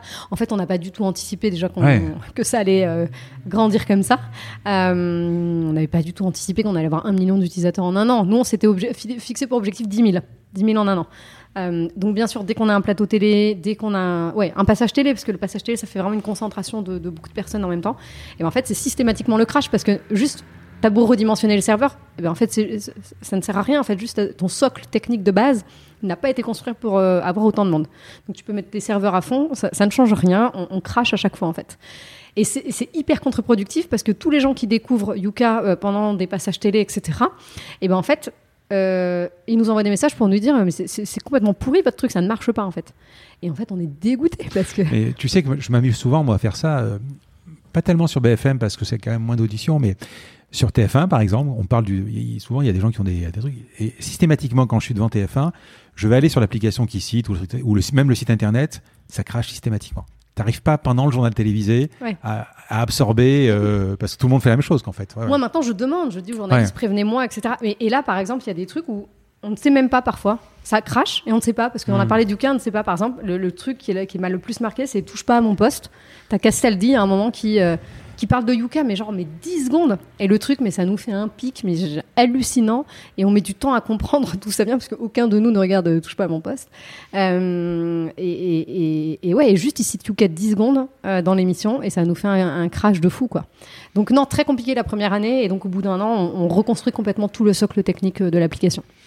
Vous restez un moment 3 Ouais, on reste 3, et mmh. au bout d'un an, on prend deux stagiaires. D'accord. Ouais. Ok. On va zoomer un tout petit peu sur, par exemple, le score, parce que qu'est-ce que vous proposez euh, Quand tu regardes sans détailler, euh, même les, scores qui sont euh, sur les machines à laver, par exemple, moi je trouve pas ça clair en fait. On va, on va bien, on va beaucoup regarder vert, rouge, etc. On va pas dans le détail. J'ai l'impression que presque il faut être ingénieur pour comprendre. Est-ce que Yuka, sa mission, c'est un peu simplifier tout ça? Ouais, complètement. C'est décrypter. Enfin, comment ça marche votre truc déjà? Dis-moi ouais, comment ça marche? C'est décrypter les étiquettes et en faire une synthèse en fait, parce que hmm. tu n'as clairement pas le, temps et l'envie de passer le ton temps à tout décrypter. Donc euh, l'objectif c'est d'en faire une synthèse via un score hmm. une pastille de couleur qui va du vert au rouge effectivement. Euh, et, et, voilà. Et après, par contre, pour ceux qui veulent aller plus loin, qui veulent avoir plus d'infos détaillées pour comprendre le pourquoi du comment, par contre, tu as une fiche produit qui t'explique que bah, c'est rouge parce qu'il y a tant de sel, c'est rouge parce qu'il y a tels additifs, etc. Euh, sachant que, alors, pour, revenir sur la méthode de notation, en tout cas sur la partie food, sur la partie food, il y a 60% de la note qui est sur la qualité nutritionnelle. Donc là, on se base sur les mêmes critères que le Nutri-Score. Nutri-Score aujourd'hui qui commence à être assez connu. Donc en gros, qualité nutritionnelle, c'est le tableau nutritionnel qui est derrière les produits, c'est tout ce qui est calories, sucre, sel, protéines, fibres, etc. Ça, c'est 60% de la note. Euh, ensuite, il y a 30% de la note, c'est la présence d'additifs dans le produit. Donc on va hmm. regarder les additifs présents et puis leur, niveau de risque. On va affecter un niveau de risque à chaque additif. Et puis enfin, il y a la dimension biologique qui représente 10% de la notation. Oui, donc ce qu'on rappelle, c'est que c'est pas un Yuka score. C'est un score, tout, tout simplement. C'est un score normal. C'est un score qu'on a, qu'on a créé euh, Vous l'avez créé Oui, c'est un score qu'on a créé. Euh, on a repris le Nutri-Score et on a rajouté deux critères euh, qui, nous, qui permettent de pallier à certaines limites du Nutri-Score et notamment le sujet des additifs. Puisque avec le Nutri-Score, tu peux avoir un produit qui est bien nutritionnellement. Bon, je caricature, mais je prends tu vois, du coca à zéro. Mmh. Coca zéro, nutritionnellement, bah, il n'y a pas de calories, il n'y a pas de sucre, il n'y a rien. Par contre, il y a plein d'additifs problématiques, mais du coup, ça se retrouve avec un bon Nutri-Score.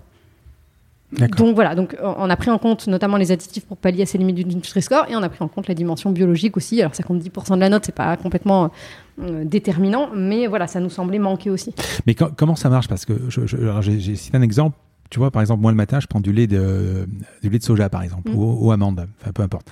Tu as par exemple le Alpro, tu vas avoir 24 calories, il va te dire trop calorique. Et le Bjorg, euh, il fait 25 calories, il va te dire non, c'est bon. Qu'est-ce qui Qu'est-ce qu'il il va dire Je parle de calories, hein, je ne parle pas de Nutri-Score complet. Hein. Sur quoi vous basez C'est euh, comment ça marche? Alors bon, là pour ton exemple, c'est effectivement un peu bizarre, donc je, je, regarderai. Mais par hmm. contre, effectivement, tu as une échelle de notation différente sur les calories et sur le sucre en fonction des boissons et des solides. D'accord. Donc euh, ta boisson, effectivement, euh, dans les 25 calories, si c'est une boisson, on va te dire c'est trop calorique. Sur un solide, on va te dire c'est pas calorique, 25 calories. Pourquoi? Parce que donc ça c'est le Nutri-Score. On n'a rien inventé. Pourquoi? Parce que bah, une boisson, tu l'assimiles très très rapidement. Donc 25 calories au 100 millilitres ou 25 calories au 100 grammes sur du solide, ça n'a rien à voir en termes d'impact sur, ton, sur ta nutrition. Donc c'est pour ça que le Nutri-Score est, à une échelle différente euh, selon les boissons et les, et les, solides. Et on a appliqué toutes les règles du Nutri-Score. Il y a tout un tas de règles spéciales. Euh, il y a une règle spéciale sur les matières grasses. Il y a, euh, voilà, il y a tout un tas de, règles qu'on a appliquées quasi à la lettre. Ouais.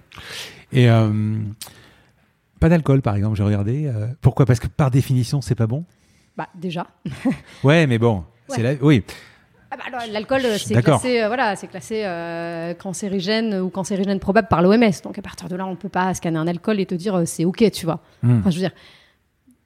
Non, mais on te dirait. Déontologique, on peut pas aller te dire c'est ok, tu vois. Je veux dire, avec tous les problèmes d'alcoolisme qu'on connaît et les conséquences de l'alcool, ça paraît impossible de dire dans une app c'est ok, vas-y.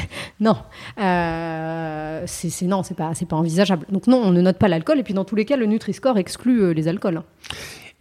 Et euh, est-ce que vous, enfin, est-ce que ce serait possible un jour d'avoir euh, le, le, le, Nutri-Score Yuka sur les emballages directement ou, euh, ou, Alors le... ça veut dire ça veut dire une dépendance encore une fois et si vous, voulez vraiment votre indépendance? Alors le score Yuka sur les emballages, euh, euh, c'est vrai qu'on l'avait complètement exclu euh, pour des raisons d'indépendance parce que euh, parce qu'on avait réfléchi à l'idée de faire un label, tu vois, un label, Ouais, mais label, du coup, ouais. tu payes pour la poser, etc., comme le label bio, etc. Mais en fait, on s'est dit bah ouais, mais si tu payes pour la poser, ça veut dire que nous on reçoit de l'argent des marques. Et ça veut dire que du coup, on n'est pas complètement indépendant puisqu'on est financé en partie par les marques. Donc ça nous posait problème, donc on a abandonné cette idée. Après, euh, j'ai envie de dire, si demain il y en a un qui veut le mettre, mais par contre on le ferait de manière euh, gratuite, si demain on, Hmm. on était amené à le faire et qu'il y a un industriel qui voulait mettre la note Yuka sur son produit, euh, on- il le ferait sans nous payer parce que, parce que un- euh, d'un point de vue d'indépendance, c'est pas possible. Par contre, euh, aujourd'hui, donc euh, je, je sais pas si tu as vu, mais enfin, j'imagine que oui, mais on a lancé l'éco-score. Oui, bien sûr. C'est la question d'après. Ouais, et ben on a lancé l'éco-score. Donc l'éco-score, c'est un indicateur qui permet d'évaluer l'impact environnemental Mmh. des produits alimentaires. Donc jusqu'à présent, on évaluait l'impact santé. Là, c'est un indicateur qui évalue l'impact environnemental sous une forme d'une lettre qui va de A à E. Et donc on l'a pas créé tout seul. hein, on est un collectif de 12 acteurs. Et l'éco-score, eh bien, il est en train d'être expérimenté par des marques. Alors là, aujourd'hui en, en Belgique notamment, qui l'apposent directement sur le packaging. Donc euh, là, ce projet de le mettre directement sur le packaging, euh, maintenant il y a le Nutri-Score sur la partie euh, santé. Je pense que c'est difficile de faire cohabiter le Nutri-Score, le score Yuka, etc. Par contre, sur la partie environnementale, on a un vrai enjeu ouais, de, faire afficher cet éco-score sur les produits. Oui, oui, euh, je, dis ça parce que sur les, on, a, parlé de, de, de deux personnes, par exemple de, de Justine Hutto de Respire, qui directement dans l'interview, hein, dans, le, dans, le podcast, me dit, on parle des produits, etc., elle me parle de, de la note Yuka. Et justement, comme j'aime ce matin, on en a parlé également, euh, lui me dit, tous nos produits sont ceci, cela, viande français, etc. Et euh, 100%, enfin, je ne sais plus combien, pas 100% évidemment, mais euh, tel score Yuka. Et donc, c'est vraiment aujourd'hui euh, un gage... Enfin, ça dépasse même ce score. C'est quand on dit Yuka, on dirait que c'est au-dessus du score en fait. C'est euh, un label plus plus. Ouais. Ouais, ouais, non, mais c'est génial pour nous que les marques euh, Mm. fassent l'effort de voilà de, de, de, de pas mettre n'importe quoi euh, parce que derrière elles ont un bon score. Et en fait, il y a un côté euh, retour de bâton qui est qu'il y a des marques qui l'utilisent sans nous le dire comme argument marketing. Et nous, ça nous fait vachement de tort. Elles se rendent pas, elles se rendent probablement pas Mm. compte, donc je ne leur jette pas la pierre. Mais il y a des marques qui ont fait des campagnes de pub, y compris à la télé, Hmm. en disant ce produit euh, est validé par Yuka. Et en fait, les consommateurs, quand ils voient ça, ils se disent Ah, ok, donc en fait, Yuka a été payé par la marque. Hmm. Et, et en fait, ça remet euh, complètement en question notre indépendance dans, dans leur tête. Et donc, en fait, on est obligé de se battre avec la marque pour leur dire S'il vous plaît, n'utilisez pas Yuka dans vos campagnes de communication. Vous ne parlez pas de Yuka. Vous pouvez dire notre produit a la note de X sur 100 par Yuka, mais vous dites pas validé par Yuka. Ça veut dire quoi? Nous, on n'a pas, on a, on a rien validé. Nous, on donne une note. Euh, et donc, on a eu un problème comme ça avec une grosse marque. On lui a demandé de, publier un, un communiqué pour dire que, euh, eh bien, euh, il regrettait cette truc, qu'il nous avait pas informé, que, qu'il regrettait l'amalgame qui pouvait être fait avec notre indépendance, etc. Donc, c'est super hein, que les marques elles mettent en avant cet argument, mais par contre, nous, parfois, ça, a des effets hyper pervers sur nous, quoi. Allez, on va parler de la malbouffe. Alors, je vais faire d'abord un clin d'œil, j'ai promis, à ma community manager, qui m'a dit textuellement Yuka m'a pourri la vie. Son mari ne mange plus que si c'est pas que si c'est Yuka friendly en fait. Donc, donc elle est obligée de cuisiner en fonction. Tant mieux pour toi, et, etc. Ouais. Euh, autrement dit, pour elle, elle peut plus acheter euh, des BN ou, ou- ou du Milka par exemple, parce que forcément le chocolat. euh, encore qu'il y en a quand on parle du Nutella, il y a Ouf par exemple qui est validé, etc. Euh, Est-ce que Yuka c'est synonyme de je peux plus me faire plaisir en fait?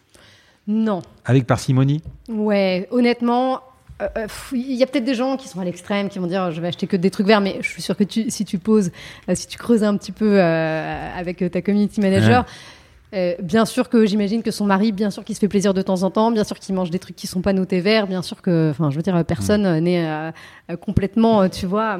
Euh, donc non, non, non, pas du tout. En fait, l'objectif de Yuka, c'est pas de te dire arrête de manger ça ou arrête de manger ça, c'est juste de te sensibiliser, de te dire bah regarde, quand tu achètes du chocolat, que tu manges deux carrés de chocolat, c'est tant de sucre, c'est énorme. Sachant que les recommandations maximales euh, par jour, euh, c'est ça, c'est énorme. Quand tu manges, euh, euh, je sais pas moi, une soupe, euh, bah regarde, enfin telle soupe, bah regarde la quantité de sel, c'est ça. Quand tu... Et du coup, l'idée est pas du tout de plus se faire plaisir, l'idée est de prendre conscience de ce qu'il y a dans les aliments pour ensuite adapter ta consommation journalière, quotidienne, hebdo, etc. Et te dire bon bah ok, si j'ai envie de manger.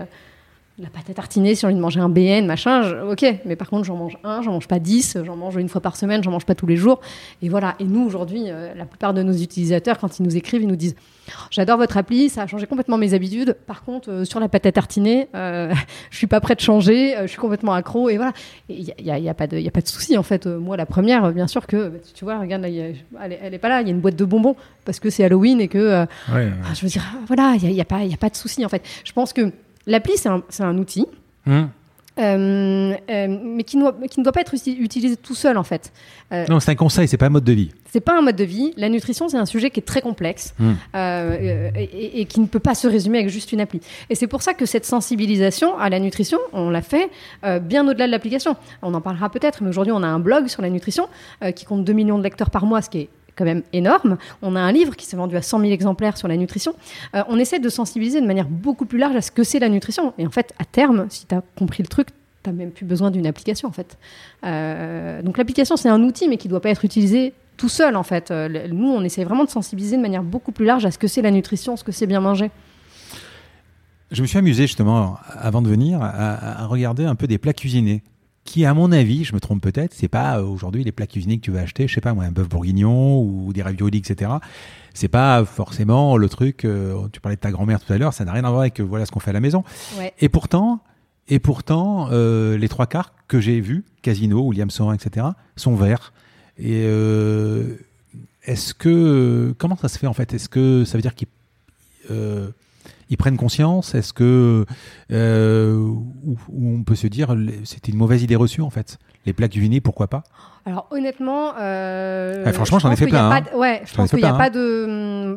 En fait, il y a de tout dans les plats hmm. cuisinés. Euh, tu cites du William Sorin. Moi, j'ai un exemple dans le placard que j'utilisais avec les médias de trucs hyper mal, hyper mal hmm. notés, avec des additifs catastrophiques et un taux de sel euh, complètement hallucinant. donc après, je pense que tu aurais fait ça il y a 5 ans, ça aurait été complètement différent.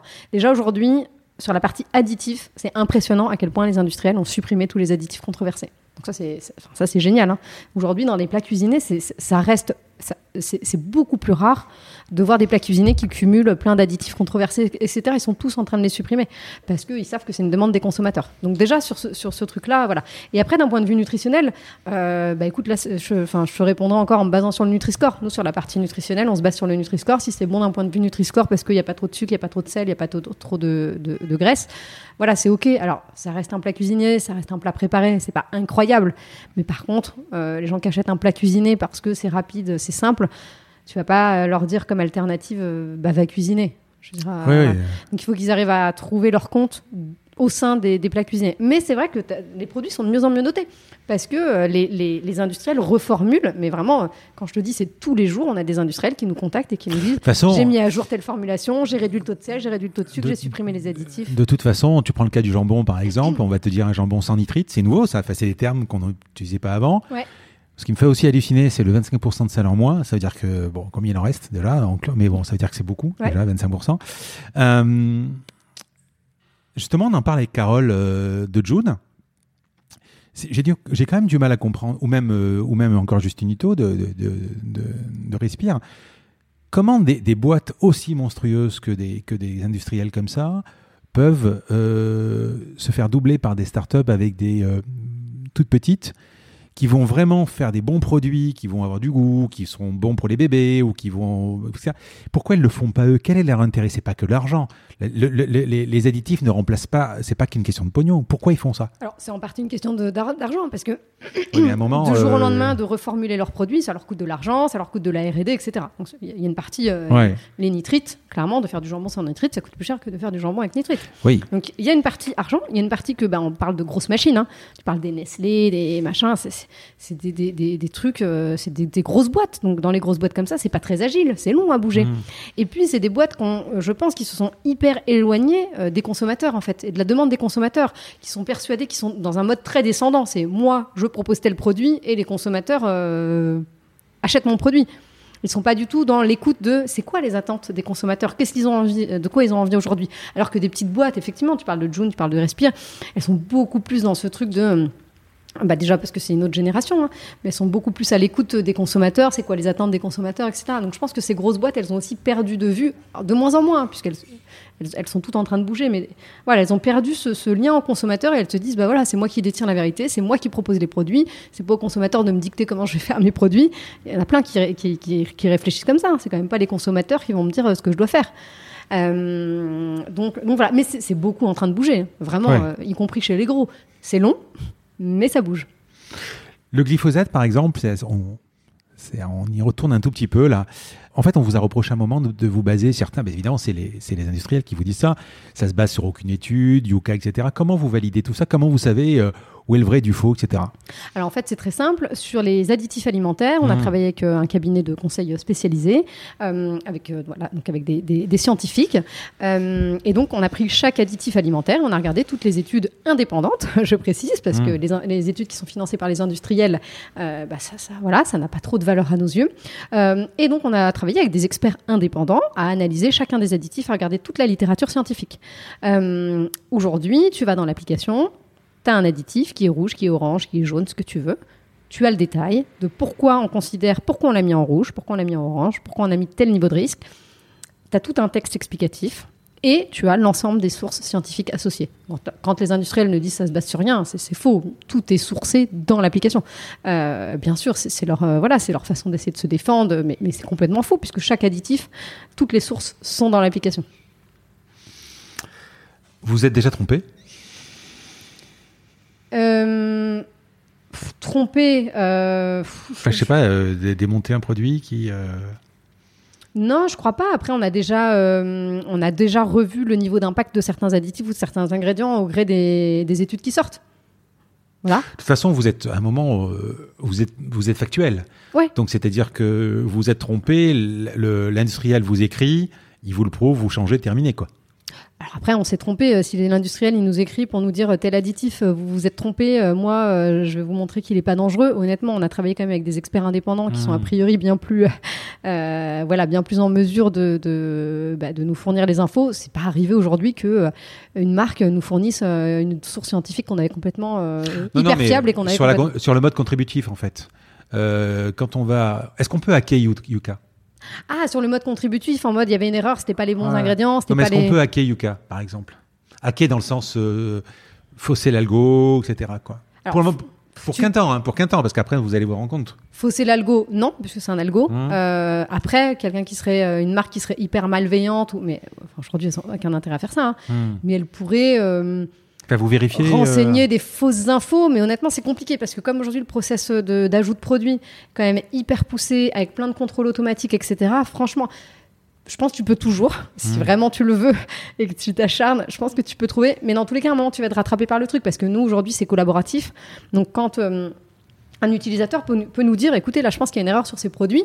Vous dites qu'il y a tel additif. Moi, je ne l'ai pas vu cet additif. Nous, on vérifie. En fait, on a trois personnes aujourd'hui au service client qui se chargent de mettre à jour la base de données euh, régulièrement. Donc, dès qu'il y a une mini-erreur, dès qu'il y a un truc, euh, ouais, on nous le remonte très, très vite. Euh, donc, ça, peut arriver. Hein. Je dis pas que la base est 100% fiable. C'est impossible. On a 2 millions de produits dans la base.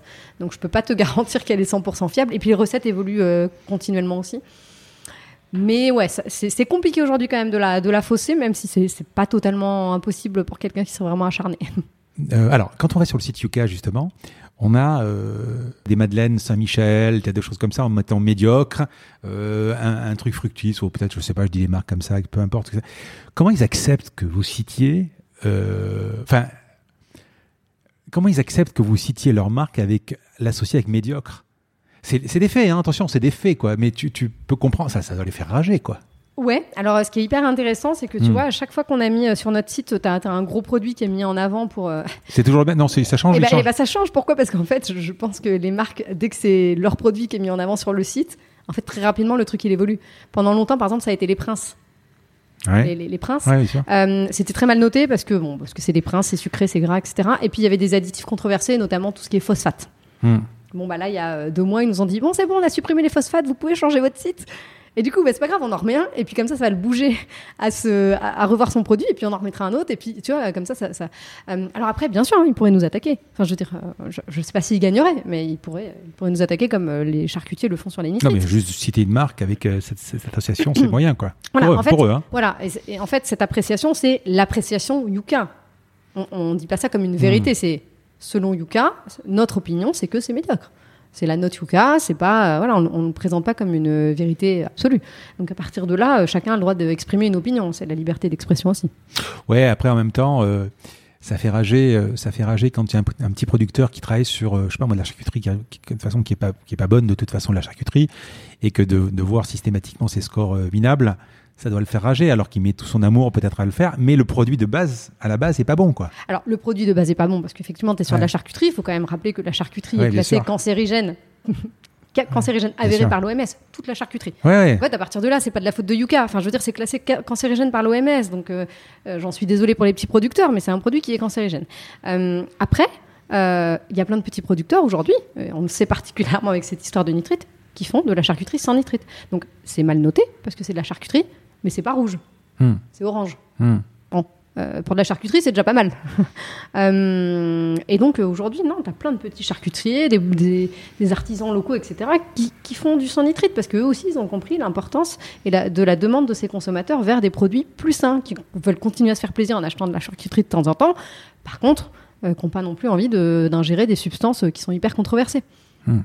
Et quand tu vois Intermarché qui change les 900 produits d'un coup, donc ils ont repris 900 produits, Intermarché, on parle. C'est. Euh, vous, vous, le savez avant, euh, c'est une victoire. Comment. comment... Alors, euh, quand Intermarché a annoncé qu'ils allaient reformuler 900 produits et supprimer 142 additifs controversés pour être bien notés sur Yuka, très honnêtement, on l'a découvert dans les médias comme tout le monde. On n'a mhm. pas été au courant. C'était il y a deux ans, je dirais. C'est presque bien, d'ailleurs. Ouais, tant mieux. Ça mhm. montre qu'il n'y avait pas de. Voilà c'est super. Enfin, franchement, nous, on ne, peut, on ne peut que se féliciter de ça. Aujourd'hui, deux ans après, j'avoue que je ne sais pas te dire si, ça a été fait ou si c'était juste un effet d'annonce.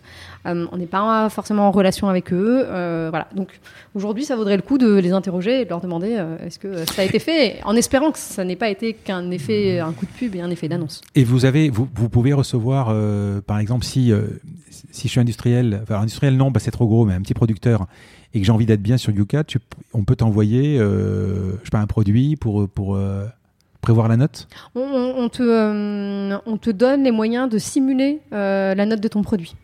On t'explique, enfin, tu as un petit process, mmh. on t'explique comment simuler la note de ton produit, tu peux changer les valeurs, etc. et voir. ouais. Ouais. Le fait de terroriser un peu, enfin, d'être un peu la bête noire un peu des industriels, forcément, vous avez, fait, vous avez fait et vous allez encore faire bouger des lignes. Parce que je pense qu'à un moment, le jour où, tous les produits sont top niveau, euh, à fond partout, bah, il n'y a plus Yuka. Ouais, et tant mieux. voilà, voilà. Mais sinon, euh, vous saviez que vous alliez vous prendre des tôles, des, procès. Euh, bon, vous en avez eu quelques-uns, je crois, il me semble. Et est-ce qu'aujourd'hui, vous avez, vous pouvez résister à tout ça? Parce que je peux pas, enfin, je sais pas, j'ai vous avez, vous avez eu des procès déjà Alors, euh, on a eu. Euh, des condamnations aussi Ouais, mais, mais, alors vraiment des trucs euh, trois fois rien, tu vois, sur hmm. un article de blog, on a dû changer une phrase, enfin, des trucs un peu à la con. Hmm. là, clairement, le truc le plus gros qu'on a, c'est en ce moment, c'est le, voilà, c'est la charcuterie. c'est 25 000, c'est ça? Alors c'est Aix-en-Provence. En fait, on a eu, euh, pour refaire l'histoire sur le sujet des nitrites, on a eu mmh. trois assignations en justice en six mois mmh. de la part de la FICT. Donc la FICT, c'est la Fédération des industriels de la charcuterie. Euh, donc c'est le lobby de la charcuterie et donc de la FICT et de deux entreprises qui appartiennent au vice-président de la FICT. Donc tout ça est un peu lié. Ils nous ont fait trois assignations coup sur coup en justice, euh, qui ont été jugées, trois, trois affaires qui ont été jugées au tribunal de, commerce. On a été en partie condamnés. Euh, ils ont été en grosse partie déboutés aussi, ça je tiens à le rappeler, mais euh, leur demande c'était qu'on revoie notre système de notation des nitrites et qu'on dise dans l'application que les nitrites ne posent pas de problème pour la santé. Ça, ils ont été déboutés, les nitrites sont toujours en rouge dans l'application, ça n'a pas été remis en question. Par contre, on a été euh, condamné pour préjudice moral et réputationnel, à verser 75 000 euros sur l'ensemble des trois affaires, sachant qu'ils demandaient 1,4 million d'euros, donc clairement avec un objectif de nous couler assez clair.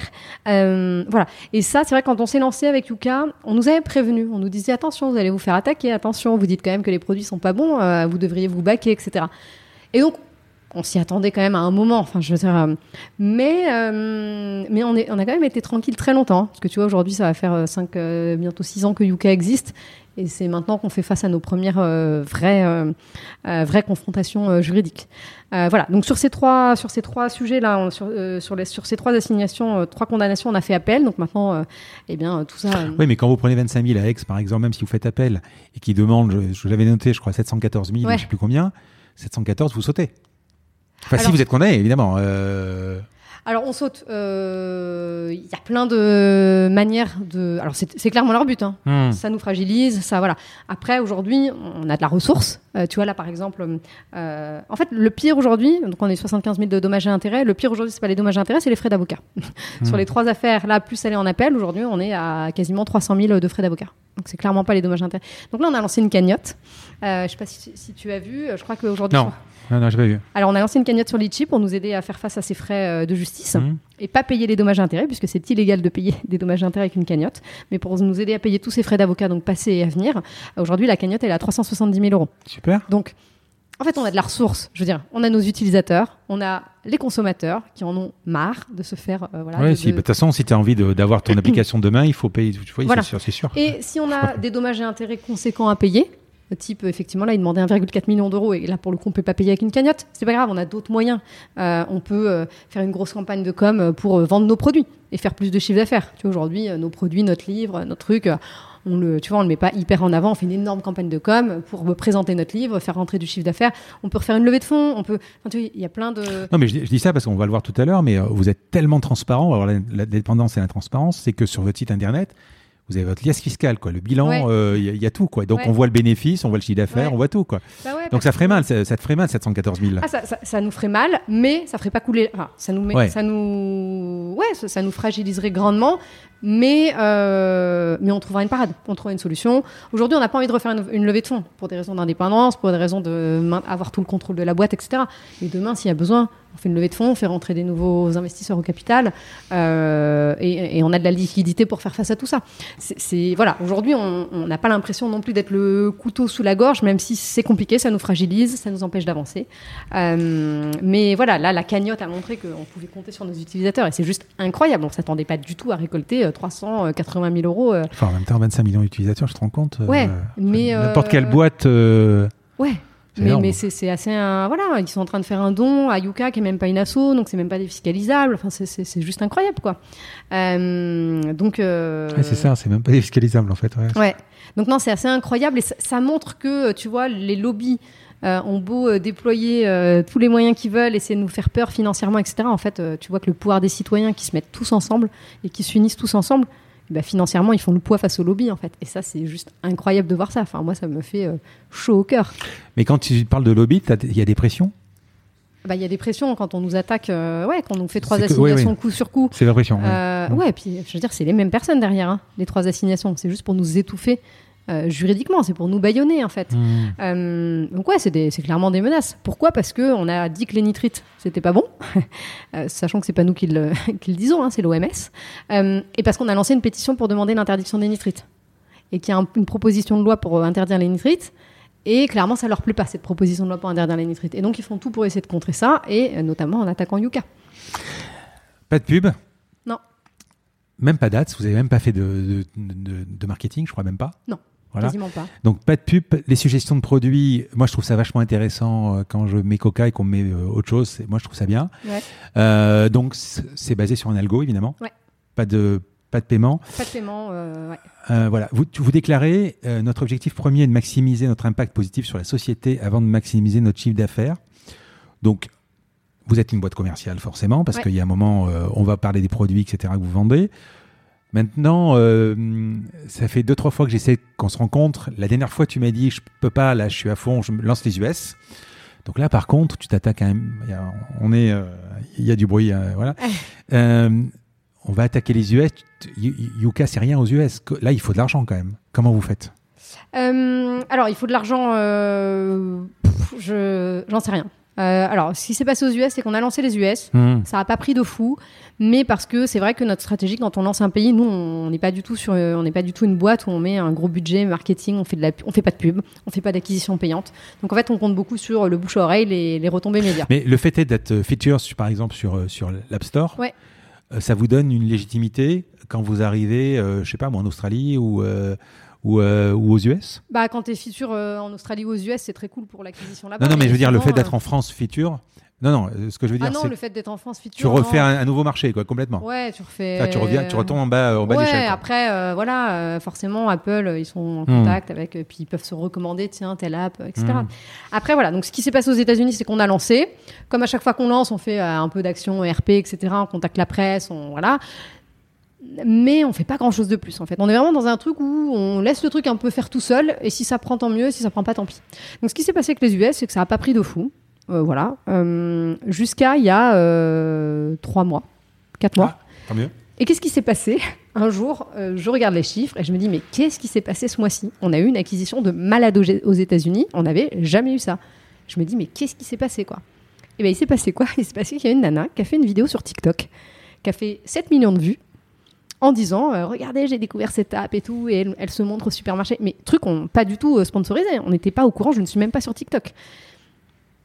Et en fait, euh, ben, du coup, ça, a- ça a créé un pic d'acquisition de fou. Et, on, et là, on s'est quand même dit, ah, euh, il y a quand même un truc aux États-Unis. Nous, on avait un peu renoncé. On s'est dit, bon, on laisse le truc vivre tout seul. Ils sont peut-être pas encore prêts. C'est pas peut-être encore euh, complètement dans les mentalités. Et en fait, avec cette vidéo-là qui a fait un pic d'acquisition, on s'est dit, ah si, il y a quand même de la demande aux États-Unis. C'est juste qu'on n'est pas, n'a pas mis les moyens qu'il faut. Donc là, pour les États-Unis, euh, on va tenter pour la première fois de mettre un petit budget. Alors quand je dis petit budget, c'est 5000 dollars. Hein, euh, Mmh. pour faire un peu de com aux États-Unis. Voilà, mais tu vois, on est sur des budgets euh, qui restent somme toute tout à fait. C'est c'est de la pub sur l'App Store ou sur Google? Euh, non, là, ce serait euh, plutôt des campagnes un peu influenceurs, euh, des choses comme ça. Un peu ce que ce qu'a fait cette cette personne. Euh, mais là, de le faire, bah, c'est en fait c'est hyper. Enfin, tu vois, là, c'est vraiment le De coup de chance. là encore une fois, si vous ne, je pense que quand tu lances un pays, là j'en vois, je sais pas combien de drapeaux derrière, combien il y en a? Combien de pays? 12, 12 pays. 12. Quand tu as 12 pays comme ça, euh, donc là, d'après ce que je vois, hein, tu as l'air de l'avoir traduite en, en- évidemment en anglais, en italien, en allemand, trois quatre en langues, espagnol. en espagnol, trois quatre langues.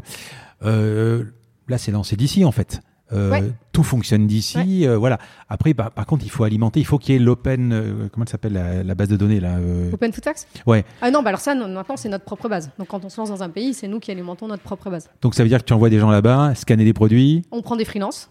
Alors, il y a une partie des produits qu'on a déjà, parce que tu as plein de produits qui sont présents dans tous les pays, en fait. Ouais. Tu prends les Coca, les Nutella, euh, bon, Hmm. euh, voilà, on les a déjà bien sûr. Euh, et après, on prend des freelances euh, sur place qu'on paye, qui voilà la journée, qui nous ajoutent plein de produits. Et puis on lance l'app souvent un ou deux mois avant en bêta test avec tu vois un petit groupe de, de- de gens qui sont assez à fond et qui vont nous, nous renseigner aussi plein de produits de manière bénévole. Donc finalement, ouvrir un produit, ou- ouvrir un pays, ça coûte, mais ça coûte pas en fait. Ça, ça a coûté la- le setup de base, c'est-à-dire les freelances. Mais après, si- s'il fait rien, il fait rien quoi. En fait, Euh, tu l'as quoi. Ouais, ouais, ouais, ouais, c'est ça. Après, sur les États-Unis, voilà, c'est particulier parce que à la fois on avait laissé tomber et à la fois avec euh, cette euh, cette influenceuse sur TikTok euh, qui nous a fait une acquisition de fou, on se dit bon, en fait, il y, a un besoin aux États-Unis et en fait, on sait pas y répondre aujourd'hui parce qu'on met pas les moyens. Mm. Et je t'avoue que moi, euh, ça m'emmerde de mettre 5000 dollars sur euh, payer des campagnes d'influenceurs. C'est pas du tout, du tout ma vision de la communication. Je suis pas du tout à l'aise avec ça. Euh, voilà. Mais j'ai besoin qu'on se donne les moyens de faire connaître Yuka. Voilà. Et voilà. Et après, je me, dis bon, je, je suis pas hyper à fond sur ce truc d'influenceur, etc. Mais à la fois, c'est quand même pour faire connaître une app euh, qui est pas pour faire de l'argent, qui est une app pour euh, t'aider à mieux manger, à mieux consommer.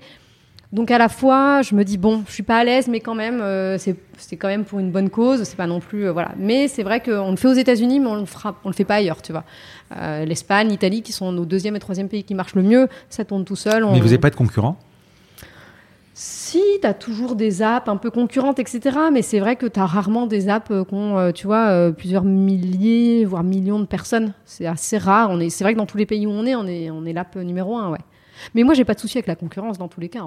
Non, mais après, c'est le genre de truc où il n'y a pas beaucoup de place en fait. C'est-à-dire que l'application est tellement simple en plus pour ceux qui la connaissent pas. Tu as quand même deux modes. Tu as le mode gratuit. Ouais. Euh, voilà, et puis tu as le mode où ça coûte pas cher. En plus, c'est contributif. Enfin, c'est-à-dire, tu, tu payes entre 14 et je sais plus combien, 30 Tu euros peux payer euh, à partir de 10 euros par mois, euh, par an. par an. oui, un euro par mois.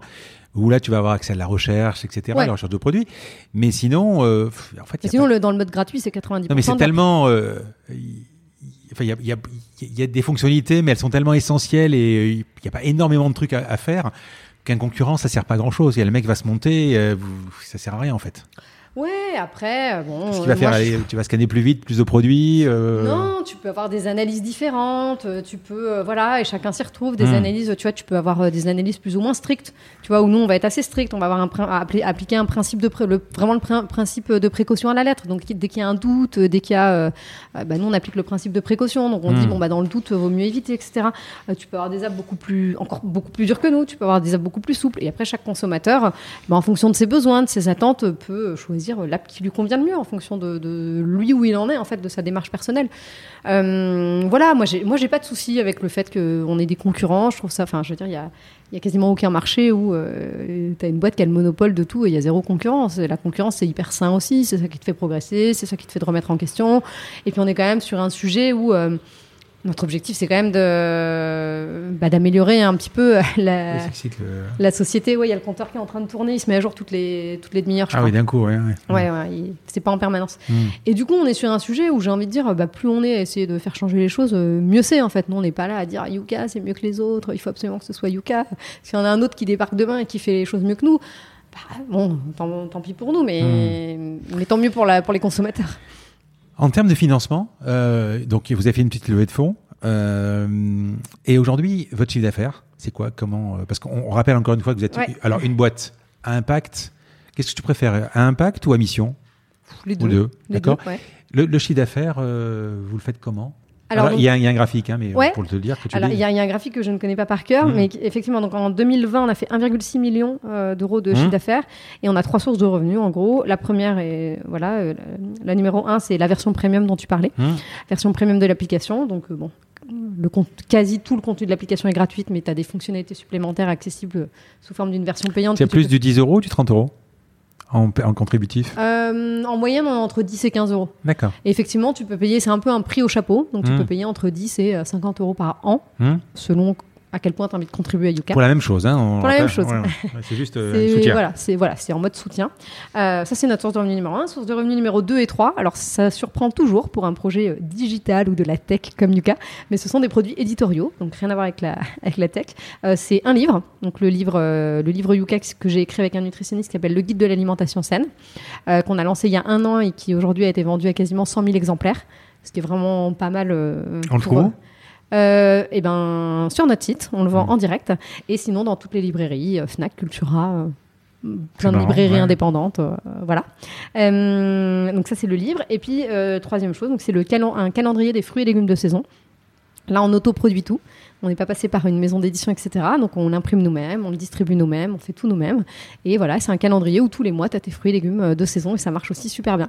Euh, Et comme on l'autoproduit, on a une marge aussi intéressante euh, dessus. Et voilà. Et donc, ça, c'est nos deuxième et troisième source de revenus. Et ça surprend. C'est hyper toujours. traditionnel, ouais. ouais, Ouais, ouais, ça surprend toujours parce que sur un projet un peu digital comme Yuka, tu t'attends pas à ce qu'on Bah, surtout que calendrier. surtout qu'il y a un widget en plus sur iOS où tu peux avoir tes légumes, tes trucs Ouais. de, de la journée de- du mois quoi. D'accord. Et puis, tu as le blog, surtout le blog Yuka, où tu as Ah oui, on, on doit en parler. mois, euh, tu as les fruits et légumes de saison euh, de- accessibles avec des articles accessibles euh, totalement gratuitement. Donc le calendrier, c'est si tu as envie d'avoir le truc sous les yeux dans ta cuisine, si tu as envie d'avoir le contenu gratuit, tu as le contenu gratuit Mais tu, notre tu blog. écris, tu écris toi les articles toi-même Alors, D'accord. euh, les articles moi-même, les fruits et légumes de saison, oui. Euh, tous les articles nutrition avec un nutritionniste.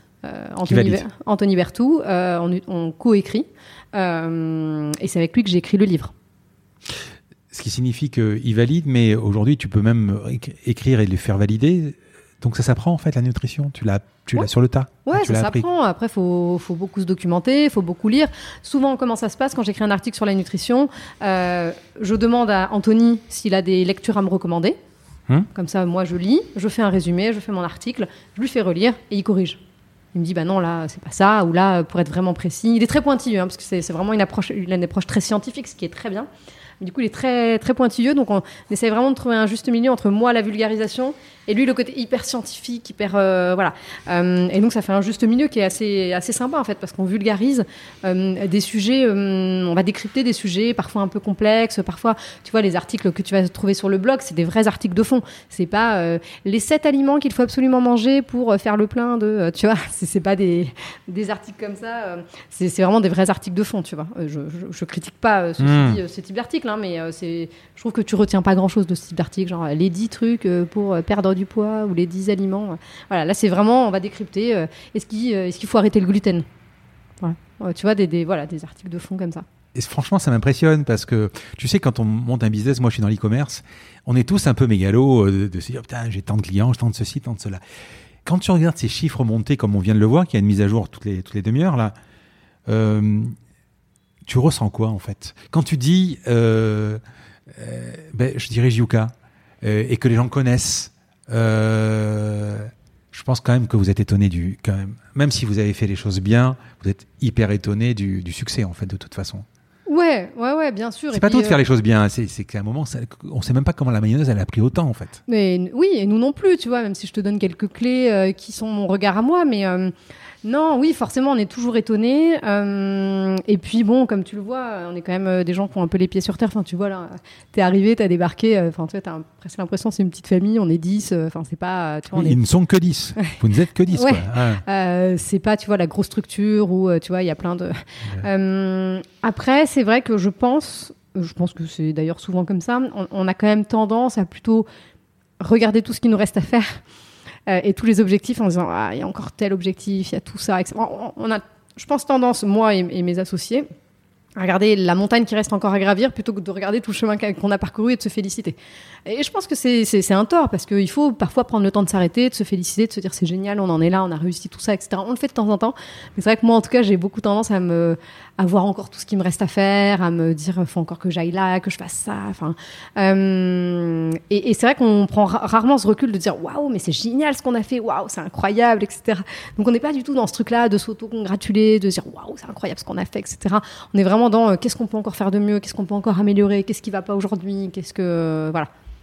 Quelle métrique te fait vibrer en fait euh, Je sais pas moi, c'est quand tu regardes le matin euh, tes métriques, euh, je sais pas, euh, le nombre de calendriers, le nombre de livres, euh, le nombre d'utilisateurs. À un moment, le nombre d'utilisateurs, que tu en aies euh, 200 000 aujourd'hui ou, ou 10 000, euh, ça change plus maintenant. C'est tellement... Ouais, mais si, c'est quand même ce qui me fait vibrer, ce qui je pense fait vibrer- toute l'équipe, c'est l'acquisition. L'acquisition, Mm. parce que oui, forcément, ça continue à grimper, ça, ça ne baisse jamais. Mais quand on voit qu'on a une très forte acquisition, alors aujourd'hui, c'est vraiment sur l'international, tu vois. Quand je vois qu'on a une grosse acquisition aux États-Unis, tu vois, là, au mois de juillet, j'étais, ouf. Mm. j'étais trop contente. Quand je vois que, ouais, ça cartonne en Italie, que ça cartonne euh, en Espagne et que je vois des gros chiffres d'acquisition sur ces pays-là, euh, c'est ça qui me fait, c'est toujours l'acquisition qui me fait vibrer, tu vois. C'est pas, c'est clairement pas le chiffre d'affaires, le, non, c'est vraiment le, nombre de nouveaux utilisateurs tous les mois et en particulier dans les, dans les pays à l'étranger. Et après, à titre perso, mais c'est vraiment secondaire, c'est le nombre de livres, puisque forcément, j'ai passé deux ans à écrire un livre, donc je suis toujours contente.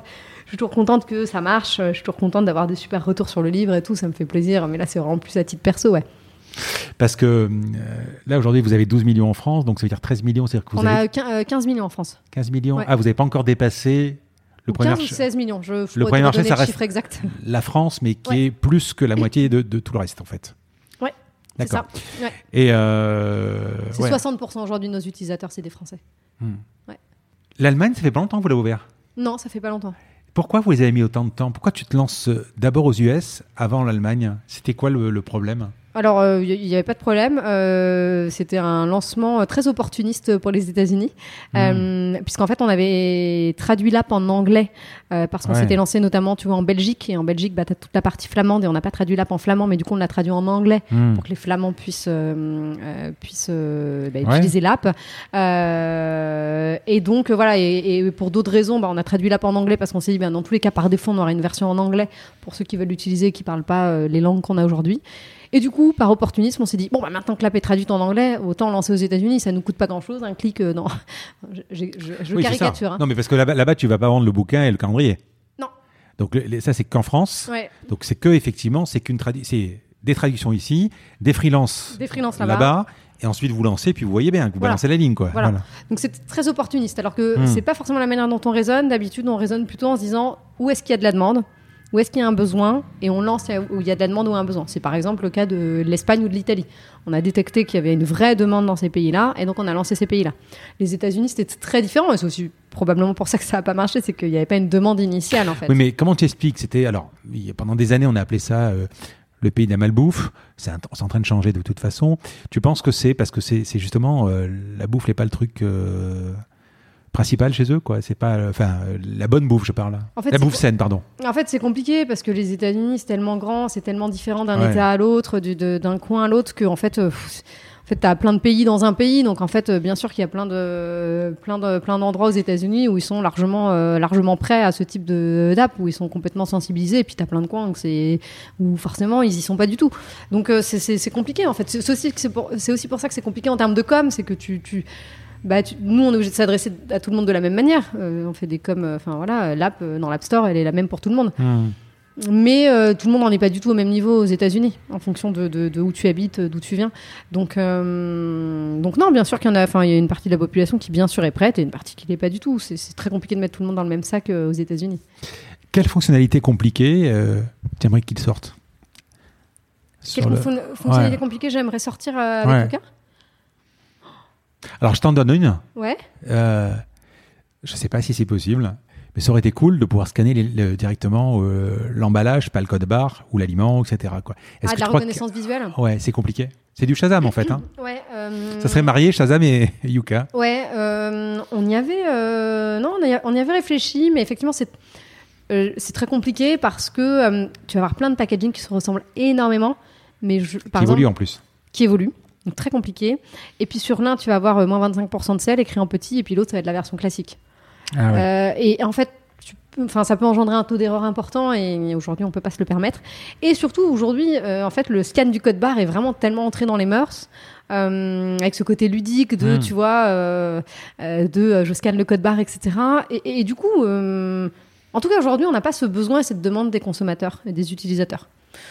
Si demain tout le monde nous dit ouais, ce serait bien de pouvoir faire ça, on y réfléchira. Mais aujourd'hui, on nous le demande pas. Euh, Aujourd'hui, ça convient bien de scanner le code barre et du coup, euh, nous, on, on- on évolue beaucoup en se basant sur les retours de nos utilisateurs. Donc, on regarde c'est quoi leurs demandes, c'est quoi leurs besoins, et on regarde ce qu'on peut faire pour répondre. Mais par contre, on ne pourra pas, pour le moment, on peut toujours pas euh, euh, saisir par exemple un Big Mac. Un Big Mac. Si tu as un code barre sur ton Big Mac, que tu as la liste des ingrédients et le tableau nutritionnel, tu peux. Mais je suis pas sûre que ce soit le cas. Euh, en fait, à partir du moment où tu as un code barre, une liste d'ingrédients, un tableau nutritionnel, c'est Ah oui. obligatoire sur les produits qui sont vendus en supermarché, pas forcément sur les, sur les produits de fast-food. Hmm. Mais si demain le Big Mac il décide de mettre euh, ces informations sur la boîte avec le code barre, euh, tu peux renseigner dans Yuka, ouais. Tu vois, parce que tu- on, on parlait tout à l'heure de l'application Weight Watcher, ou l'application Weight Watcher, je sais pas si tu la connais, Non, pas tu trop. n'en as pas besoin. Voilà. Mais sinon, euh, effectivement, tu as évidemment le code barre, tu scannes le, code Ouais. barre. Ensuite, tu peux rentrer les valeurs euh, nutritionnelles qui vont te donner le score euh, Ouais. Weight Watcher. Et ensuite, tu peux simplement, euh, bah, comme c'est contributif, le gars qui était allé au Big Mac, euh, qui était allé au McDo, pardon, il a rentré les valeurs, parce que maintenant sur l'emballage, tu as quand même les valeurs nutritionnelles du Big Ouais. Mac, et lui a, a créé le produit. Toi, donc vous, tout est basé quand même sur le code barre. Ouais, mais du coup, ça veut dire que toi, c'est pareil, si tu vas chez McDo, que Hmm. tu scannes et que tu as toutes les infos sous la main, tu peux rajouter le produit dans l'app et le produit se retrouve noté. Je pense qu'aujourd'hui, clairement, s'il y avait toutes les infos euh, suffisantes pour noter le Big Mac, il serait déjà renseigné dans Il y est pas, hein, j'ai regardé. Ouais. Vu le... Non, Hmm. il n'y est pas. Hmm. Vu le nombre de personnes euh, qui, qui vont encore, pas, euh, hein, qui, ouais. vont, qui vont au McDo. Donc, euh, donc euh, non, non. euh, Ah, mais en fait, on l'avait. Bon, il, y est, mais je sais pas d'où viennent les infos. Non, parce qu'on l'avait fait l'année dernière pour le. Pour le, Allez. pour le 1er avril, et on avait réussi à les. C'est rouge, combien, à à combien il est? Euh, Je sais plus comment, mais euh, il y a- il y, a 12. Là, on avait 12 additifs. Je sais pas si c'est euh, voilà, si c'est toujours le cas. Mais, de toute façon, rien qu'en cadeau. Il, il est à combien là en score sur 100 Euh, 18 sur 100. Ah oui, c'est Voilà. un peu merdique. Euh, bon, c'est très salé. Après, en termes de calories, ça reste, ça restait correct. hein. C'est est sur 240 calories pour 100 grammes. C'est pas, Ouais. c'est pas du tout euh, complètement démesuré. Donc non, euh, additifs, gras et sel. Voilà. Donc si on reprend euh, cette idée de montagne, on dit, tu me disais, ouais, ouais, il re- tout reste à faire encore. Ouais. Euh, je pense qu'à un moment, euh, c'est quand même bien de vous dire, euh, ce qu'on a fait, c'est quand même génial. Oui. Euh, quand, quand- qu'est-ce qui vous resterait à Qu'est-ce que une baguette magique tu, aurais, tu aimerais quoi en fait? Il nous reste tellement à faire. Moi, j'ai l'impression. Bah, si c'est pas secret, hein, par exemple. Bah non, mais par exemple, bah, tout, tout, tout ce qui est international. Aujourd'hui, c'est vrai que Yuka a un vrai impact en France, qu'il y a un vrai truc en France, tout le monde connaît, beaucoup de gens l'utilisent, on a vraiment contribué à faire changer les choses, à la fois faire évoluer les comportements, euh, les, Mhm. les comportements d'achat, et à la fois faire évoluer les industriels qui sont tous en train de reformuler leurs produits. Ça, c'est en France, mais il y a plein d'autres pays dans le monde. Euh, donc, euh, donc tout ça, il faut le répliquer à l'international. Donc déjà, il y a ça. Et puis, euh, il y a la dimension environnementale. On a lancé l'éco-score là il y a six mois. Mmh. Euh, tout est à faire. Tout est à faire. Euh, beaucoup de sensibilisation. sur l'éco-score, euh, le faire connaître en France, le démocratiser en France, et puis euh, à terme, euh, pareil à l'international. Ouais, il y a énormément à faire encore. Alors, on retrouve Yuka sur les cosmétiques aussi.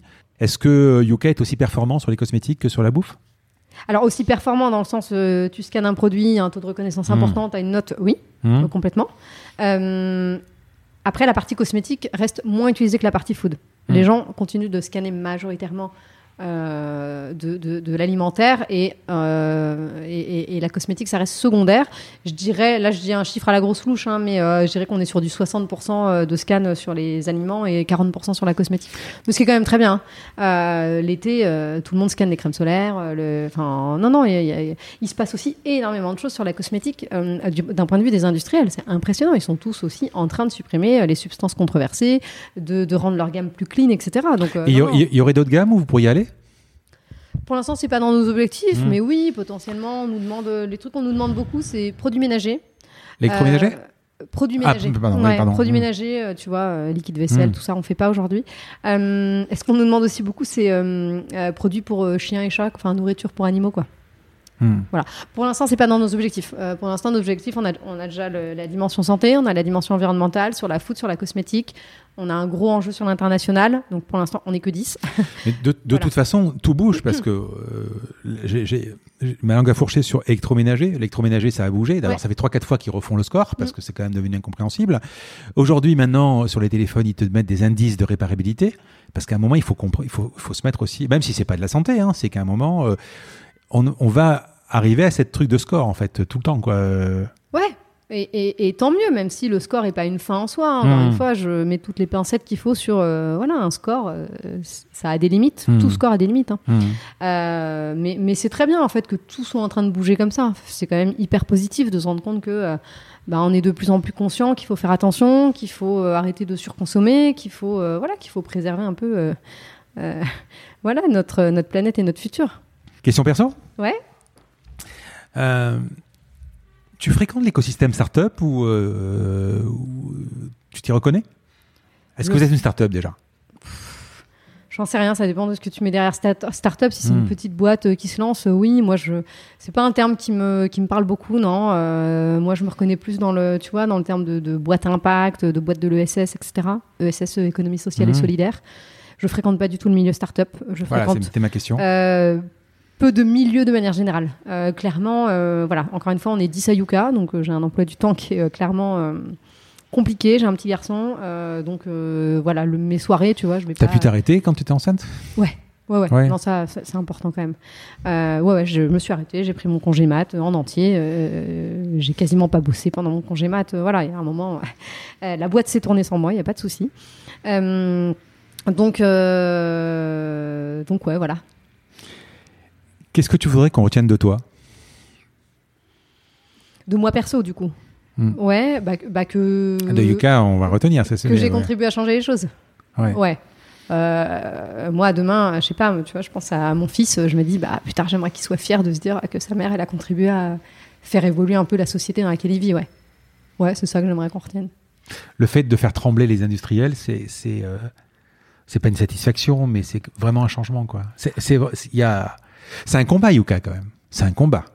Ouais, je- ouais, c'est un combat, on peut le voir comme ça. Après, moi, tu vois, le fait de faire trembler les industriels. Alors, je sais qu'on aime bien le présenter comme ça, Mm. etc. La petite entreprise qui fait trembler les industriels. Moi, je suis pas dans un combat avec les industriels. Et aujourd'hui, d'ailleurs, on, on- on échange avec eux tous les jours. On a une personne qui est en charge des relations avec les industriels. Parce que tous les jours, ils nous contactent, tous les jours, on, par- on, on échange avec eux, par mail, par téléphone, par rendez-vous. On est dans un dialogue euh, le plus constructif possible avec ceux qui sont dans une démarche constructive, bien sûr, euh, et pas euh, les industriels de la charcuterie qui nous Mhm. attaquent. Mais ça, c'est minime par rapport, c'est pas du tout représentatif des industriels aujourd'hui. Euh, donc c'est pour ça, moi je suis pas là pour les faire trembler, moi je suis là pour, pour leur faire prendre conscience qu'il faut qu'ils fassent évoluer leurs produits et qu'ils proposent des produits plus sains tout simplement. Euh, et si je peux le faire de manière constructive et pas en, voilà, on n'est pas du tout dans la menace ou dans le, les faire trembler ou quoi que ce soit. Et qu'est-ce que tu voudrais qu'on ne dise pas de toi? Je fais pas plein de choses. euh, J'aimerais pas qu'on dise de moi que euh, que j'ai servi à rien, euh, que ouais, c'est ça que je pense que c'est ça. De Que... toute façon, ce, ce côté, euh, ce côté euh, transparence, indépendance, si vous n'aviez pas été. euh, alors, transparence, encore autre chose, mais si vous n'aviez pas été indépendant, vous n'aurez pas eu le succès que vous Non, avez aujourd'hui. c'est sûr. C'est impossible. Ouais, ouais, c'est sûr. Hmm. Non, mais j'aimerais pas qu'on dise euh, de moi que euh, ma, ma, ma vie et, euh, et mon travail euh, n'a servi à rien. Tu vois, moi, ça, ça ça me, ça m'embêterait de partir un jour en me disant que j'ai pas contribué à, tu vois, à améliorer, ne serait-ce que de façon minime, la société dans laquelle on vit. De toute façon, ça doit, quand même te peiner, indépendamment du fait que ce soit pas vrai, euh, de dire que vous êtes à la botte des industriels, etc. Ça doit te, ça doit te, d'avoir la pression que vous, vous ça, ça doit, ça doit en fait. Bah, c'est sûr que moi, je suis en première ligne puisque je m'occupe de la com. Donc, Hmm. euh, quand je vois des coms passer en disant, Oui, on en a tous les jours. Alors, parfois, c'est juste des messages privés, donc euh, Hmm. je m'en fous. Parfois, c'est des trucs euh, où, tu vois, par exemple, je sais pas, une fois, tu as une influenceuse assez suivie, tu vois, qui a Hmm. fait une story en disant, oui, de toute façon, je sais de, sur- de sources sûres que Yuka, alors je sais plus quelle, quelle marque elle avait signé, mais que Yuka est à la botte de tel industriel, machin. Ouais, ça me fait chier parce que, parce que derrière, tu as plein de gens qui réagissent et qui disent. Oh là là, je me en doutais pas, je suis scandalisée, je suis choquée, je n'utiliserai plus l'application. Ouais, ça me fait mal parce que, parce que punaise, on se bat tous les jours pour. euh, Et tu réponds? Pff, non. Non. J'ai pas la force de répondre à ça. Je préfère, je préfère me dire tant pis. En fait, c'est des gens qu'on a perdus, c'est pas grave. Un jour, ils entendront parler du cas et, et c'est pas grave, tu vois. Hmm. C'est pas la majorité des gens, mais, mais c'est vrai que tous les jours, on en a. Tous les jours, t'as. Et, c'est- et ce qui est marrant, parfois, c'est presque comique parce qu'un jour, ça va être Micheline qui nous dit oui, j'ai entendu que vous êtes à la botte de Carrefour, et puis le lendemain, ça va être oui, euh, c'est Jean-Claude qui va me dire oui, j'ai entendu qu'en fait, vous êtes payé par L'Oréal, et puis machin. Et puis, puis à chaque fois, ils vont te justifier oui, c'est le cousin de la sœur de machin qui travaille chez Caudalie ou le machin. Enfin, tu- c'est c'est hallucinant, tu vois, les théories du complot sur le fait qu'on n'est pas indépendant. Donc c'est pour ça aussi qu'on a été vers cette transparence de publier notre compte de résultats, euh, de publier le détail de notre chiffre d'affaires pour montrer qu'on on ne touche pas, on n'a jamais touché d'argent des marques et des Mais industriels. fran- franchement, je trouve que c'est quasiment un sans faute. Quand j'ai vu, parce que je dis, je connais l'application, bah après forcément quand j'ai préparé l'interview, je regardais les sites internet, que ça soit sur les produits vendus. Franchement, c'est des produits de grand-mère presque, le calendrier, le bouquin. Mais je trouve ça super, moi franchement. Euh, voilà, plutôt que de dire, bah Yuka, j'ai fait 40 millions de, de levées de fonds là, j'ai fait 20 millions de, la- de la frais d'après, on est en série C, etc. Ouais. Peu importe. Euh, ça, ce côté, euh, ben je vais euh, donner ce que vous voulez. Euh, 10 euros, 15 euros, parce que c'est effecti- effectivement moins d'un euro par an, par mois, euh, non. euh, non. Mais euh, moi, ça, je trouve ça bien, en fait. Ouais. Et euh, si on a envie de soutenir, on soutient. Ouais. Voilà. Et euh, pour moi, c'est, pour moi, c'est. euh, J'allais te poser la question si c'est un sans faute. Euh, pff, bien sûr qu'il y a des fautes tout le temps, euh, bien Ouais, sûr. ah bah, sûr. Mais sinon, c'est. je trouve que vous démerdez bien, en fait. Bah, ça fait plaisir. Merci. Non, on essaye, vrai, hein. on, fait, on essaie de faire du mieux qu'on peut. Euh, bien sûr, parfois, on doit se planter, mais euh, en tout cas, on le fait toujours euh, avec conviction et voilà, on le fait toujours avec nos tripes, quoi. C'est voilà, je pense que c'est- marrant parce que, enfin, nous, on a un tel niveau d'écoute que, enfin, je dis nous, mais c'est moi en fait. je dis toujours nous. Euh, J'ai, euh, je dois recevoir euh, peut-être un ou deux appels par mois sur de la sponsor pour sponsoriser le podcast. Ben, J'ai Ouais. pas envie en fait. J'ai pas envie. J'ai envie d'être indépendant parce que j'ai pas envie d'en des comptes à quelqu'un. J'ai pas envie de faire des messages. J'ai pas envie de faire des choses. Et moi, je fais ça. Enfin, peut-être ça, ça se sent, mais je, je reçois beaucoup de messages sur ça, sur la passion. Moi, je fais ça parce Ouais. que je rencontre des gens incroyables et fascinants. Ben, c'est tout. Je me fais plaisir Ouais. en fait. Je me Bah, fais plaisir. Ouais. Voilà. Après, je gagne ma vie par ailleurs, hein, je m'en fous, hein, mais euh, oui, voilà. Mais euh, ouais, moi je trouve ça. Un... En fait, tu- je trouve que tu le sens tout de suite. En fait, un projet qui fait ça vraiment pour, euh, bah, pour le pour le fond du projet, pour le voilà, pour pour le sujet en lui-même, pour et pas pour la gloire ou l'argent ou quoi que ce soit. Euh, ouais, je pense que tu, tu le ressens assez naturellement, je trouve. Hum, c'est vrai. Après, en même temps, j'ai rencontré des gens comme Antoine Hubert d'Insect. Euh, c'est des boîtes incroyables qui ont fait des levées de fonds incroyables. Et le mec, il a toujours son idée de base, euh, son en- entreprise à impact, etc. Et je trouve ça, je- moi, c'est bien de ne pas quitter euh, son credo initial. Quoi. Moi, je trouve ça bien. Ah oui, non, mais après, il y a plein de manières de faire. Tu Mm. peux très bien avoir un projet impact tout en faisant des levées de fonds parce que t'as pas le choix, parce que le secteur façon, sur lequel tu es le nécessite. À, quoi, à quoi ressemble une journée type aujourd'hui pour toi? Euh, pff, je- mes journées ne se ressemblent pas du tout. Hmm. Euh, tu vois, euh, ouais, il va y avoir des, des semaines où je vais être sur, tu vois, beaucoup de campagnes de mails, euh, beaucoup de communication. Tu vois, là, il y a eu les nitrites. J'ai passé beaucoup de temps sur la com sur les nitrites.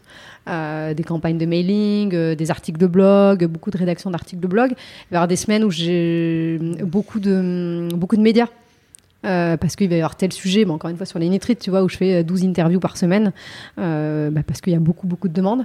Euh, ouais, euh, Euh, ça, va vraiment dépendre de l'actualité, des semaines. euh, là, euh, là, en ce moment, tu vois, je suis sur, euh, je, cherche à recruter quelqu'un là qui, serait un peu mon bras droit sur la com. Donc, euh, bah, je passe beaucoup de temps à faire des entretiens parce que je tiens à, euh, à faire tous les entretiens de A à Z et à, tu vois, bien choisir la bonne personne.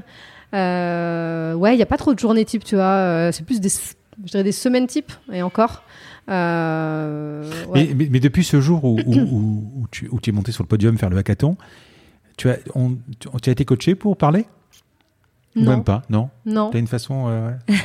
Bah, je pense que à force euh, de, non, à force de, de, tu vois, de faire des interviews, de devoir pitcher le projet, parce que ça a toujours été moi euh, et Hmm. pas mes associés, euh, par, cho- par, par choix. hein, je, le, je le fais pas parce que j'ai envie de prendre la vedette ou quoi. hein, c'est juste que mes associés, ils détestent ça.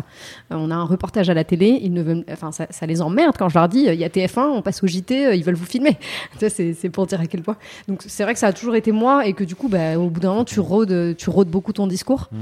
et donc tu es de plus en plus à l'aise. Mais euh, non, bah, je pense que j'ai appris à me rôder et c'est pas du tout naturel. hein. Moi, je je- je suis quand même euh, hyper timide à la base. Mhm. Euh, et quand j'étais au lycée, que je devais faire des exposés devant toute la classe, voilà, je, reviens de loin. hein. J'étais toute tremblante, toute rouge. C'était hyper dur pour moi de prendre la parole. Et aujourd'hui, bah voilà, c'est comme quoi tout s'apprend en fait. Même si tu es jeune maman, tu prends quand même le temps de vivre ou euh, au tra- enfin, tu bosses comme une malade quand même ou tu peux rendre. Ah ben, Quand le petit est couché, tu peux retravailler ou. Ça m'arrive, hmm, mais pas souvent. Je dirais peut-être une fois par semaine, tu vois. hmm. Après, euh, j'ai bossé comme une malade. Surtout à Euh, Webstone à l'époque. Ouais, euh, alors euh, non, enfin j'ai bossé comme une malade pour Yuka. Euh, Ah non, Webstone, non, pardon, excuse-moi. Ouais, non, Webstone, j'ai jamais bossé Ouais, comme une malade. vrai, pardon, non, j'ai bossé comme une malade pour Yuka, mais par contre j'ai jamais fait de sacrifice, tu vois, de, euh, de de pas voir mes potes, de pas voir ma famille parce que je bossais pour Yuka. Tu vois, j'ai toujours euh, su faire Mm. la part des choses. Par contre, oui, j'ai bossé comme une, comme une malade quand euh, voilà, quand j'avais pas d'enfant, quand c'était plus facile, quand euh, voilà. Bon, il se trouve que là, j'ai eu un petit garçon en janvier, donc c'est assez frais et qu'il est tout petit et qu'il a beaucoup besoin de moi. Donc là, euh, clairement, euh, je bosse beaucoup moins. Euh, voilà. J'ai, voilà, c'est beaucoup plus fatigant parce que bah, moi, j'ai beaucoup de transport pour venir au bureau. Donc quand je vais au bureau, je me lève à 6 heures, voire avant, pour arriver tôt et pour pouvoir repartir tôt pour voir mon petit le soir. Donc là, j'ai pas du tout le même emploi du temps, mais c'est assez récent. C'est là depuis le mois de janvier parce qu'il est, il est tout petit, qu'il se couche tôt et que si je veux le voir un peu le soir, voilà. Et parfois le soir, bah, en fait, après ma journée de boulot, je me suis levée à 6 heures, m'être occupée du petit. Euh, bah, j'ai pas la force de, de m'y À remettre. 9h à 10h, t'es au lit, quoi. ouais, tu creves, Voilà, mais, mais, mais voilà, j'essaie juste que mes journées aussi euh, de travail soient efficaces. Le Euh, week-end, tu bosses, non? Non, quasiment Non. pas. Non, bah encore une fois, depuis que j'ai un enfant. euh, Ouais, bien sûr. Quelle boîte connue tu aurais aimé créer? Euh, C'est pas, pas du tout. euh, La, la dernière fois, avec mes associés, on parlait de, de Doctolib. Putain, Mm. le mec qui a créé Doctolib quand même. Tu l'as rencontré, non, jamais? Non. Euh, ouais, Doctolib. Euh, Noix, euh, Noix- je sais plus comment il s'appelle. Sébastien Noix, Noix Château. euh, un j- truc comme ça. J'avoue, j'ai j'ai pas, j'avoue, Ouais. j'avoue, j'ai pas son nom en tête. C'est une boîte incroyable, ça aussi. Euh, ouais, je trouve ça. enfin, Surtout qu'ils se sont pris, une, avec l'histoire du vaccin, ils se sont pris. euh, C'est hallucinant. ouais, Ouais, on- c'est on- hallucinant. Euh, C'est un peu l'échec de l'État d'ailleurs. hein. De quoi? C'est un peu l'échec de l'État. C'est-à-dire qu'en fait, on passe sur des plateformes Doctolib pour pouvoir, pour pouvoir prendre rendez-vous pour des vaccins. Quoi. C'est quand même. C'est-à-dire que il marche mieux que. le- que, que- Ouais, que- c'est ouais. c'est marrant parce que ce soir-là, moi, je voulais prendre rendez-vous chez le médecin pour mon fils, euh, Mm. chez le pédiatre. Et en fait, j'avais pas capté qu'il y avait eu des annonces euh, sur les vaccins. Et j'ai pas compris, en fait. J'avais deux heures d'attente pour me connecter sur Doctolib. Ah J'ai pas compris, en fait, parce que j'avais pas vu les annonces. J'ai compris que c'était le soir où il y a eu les annonces et que, en fait, tout le monde était sur euh, Doctolib. quand, pour- quand le président Macron a remis une couche. Ouais, voilà. ça, ouais, non, Doctolib, ouais, je trouve ça assez fort comme idée. Je, je- Et puis, moi, en tant que. Voilà. Même Blablacar, c'est une histoire incroyable. Blabla- eh ben, j'a- J'allais te dire Blablacar. C'est les, Euh, deux qui sont incroyables. Ouais, voilà. Et puis Blablacar, euh, j'aime beaucoup aussi parce que bah, forcément, il y a la dimension impact qui, moi, me parle beaucoup. Euh, c'est. Voilà. euh, bah, derrière, tu diminues quand même ton impact carbone, etc. Je trouve ça super d'encourager ça. Mais ouais, non, c'est des. Ouais, Doctolib, Blablacar. euh, Tu vois, même euh, rien à voir, mais. euh, Welcome to the jungle, je trouve ça Mmh. assez fou, tu vois. Cléda, ouais. Ouais, d'avoir, euh, tu vois, révolutionné un truc. Il doit où- passer dans le podcast. Dans, dans- dans- Ouais, tu, vois, c'est un truc où tu te dis même pas, tu, tu penses même pas qu'il y a un marché ou qu'il y a un, un- un truc à faire là-dessus, quoi. Tout le monde est habitué à postuler comme un LinkedIn et puis il y a un mec qui se dit tiens moi je vais, je vais revoir complètement le truc, je vais déporter tous les gens de LinkedIn à ma nouvelle plateforme. Enfin ouais, j'aime beaucoup. euh, euh, J'aime beaucoup l'idée, même si après, voilà, je trouve qu'il y a plein de travers où tu as l'impression que toutes les boîtes, euh, c'est euh, le monde des bisounours. Et, Et en donc, fait, justement, pas la euh, réalité. ton recrutement, tu le passes Welcome to the Jungle ou pas Là, ouais. D'accord. Mais avant, non, on a fait 100. Hmm. On a fait ça parce que je, je trouvais ça quand même un peu cher pour une boîte comme Yuka. Et le fait de devoir s'engager un an, ça me, ça me convenait pas. Mais, mais là, oui, pour le nouveau recrutement, je passe par Welcome to the Jungle. À quel personnage connu tu aurais aimé ressembler hi- Historique, entrepreneur, peu importe. s'en- Euh, Personnage connu. euh, genre, je suis en train de réfléchir, tu vois, à des, à des femmes un peu fortes, tu vois, des, des femmes qui ont un peu. euh, qui ont un peu changé, euh, qui ont un peu changé les choses. J'ai pas de nom en tête, mais j'ai- le nom d'une BD en tête qui est Les culottés. Euh, je sais pas si tu vois, c'est une Pas BD euh, où en fait qui, qui met en, en- en lumière des femmes qui ont été oubliées de l'histoire euh, et, qui, euh, et qui pourtant ont eu un apport euh, significatif dans leur domaine. Alors ça peut être domaine scientifique, domaine historique, tu vois, dans la résistance, femmes qui ont contribué à l'émergence de, de- de Internet, etc., qui ont été complètement oubliées au détriment bah, de d'hommes qui ont pris la vedette. Voilà, moi c'est, tu vois, plein de... J'ai pas un modèle en tête, mais c'est, tu vois, c'est des, des femmes qui m'inspirent, quoi. Un mentor? Non, D'accord. Non, j'ai pas de. On me demande souvent hein, c'est qui mon modèle, mais j'ai pas un modèle en fait. Euh, encore une fois, moi mes modèles, alors ça va être beaucoup être des femmes parce que forcément euh, beaucoup de femmes entrepreneurs euh, de mon réseau, de que je, que je connais personnellement. Tu vois, il va y avoir Justine par exemple dont tu parlais tout à l'heure ou, ou Carole, mais euh, mais des femmes. Céline pareil. Lazorte Ouais, voilà. Hmm. Euh, voilà, toutes les femmes entrepreneurs autour de moi, c'est vrai que je m'identifie euh, beaucoup à certaines, ouais, et que ça me- ça m'inspire beaucoup. Ta plus grande fierté, à part euh, ton fils, évidemment. Et... J'allais dire mon fils. Ouais. Euh, non, bah bien sûr, euh, bien sûr Yuka, c'est Ouais. une grosse fierté, ouais. Ouais, même si ça s'arrête demain. je- si, si ça devait s'arrêter demain, je serais, je, bon, je serais dégoûtée parce qu'on a encore trop à faire, mais je serais quand même hyper fière de tout ce qu'on a accompli. je- Et, et quand tu vas, c'est toujours quelque chose qui m'a peut-être manqué moi dans une petite boîte, etc. Quand tu vas par exemple, je sais pas, en vacances et que tu discutes avec un couple, peu importe, et que tu, qu'est-ce que tu fais dans la vie J'ai créé Yuka et que le gars connaît, ça te fait, euh, c'est dingue, ça te fait quelque chose. Alors c'est- marrant parce que ou tu Alors, le dis pas. Ça, ça dépend, tu vois. Si c'est des gens avec qui je suis amenée à discuter pendant euh, toute Ouais. une soirée, etc., je vais le dire. Et donc, forcément, quand ils disent Ah, je connais, machin, Sinon ça te saoule. ça fait toujours plaisir. Sinon, c'est vrai que je dis jamais que j'ai créé Yuka. Je dis euh, j'ai j'ai créé ma boîte.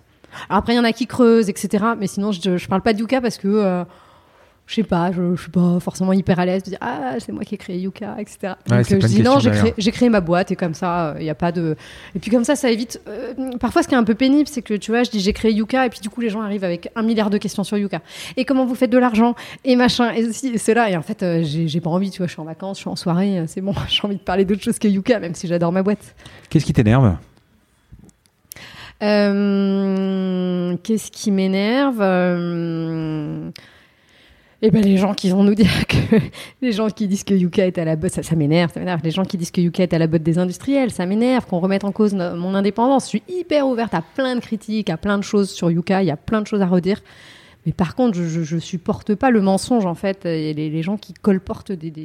Non, puis Des- surtout, c'est un, me- un faux jugement et tu n'as pas vraiment euh, la possibilité de te défendre.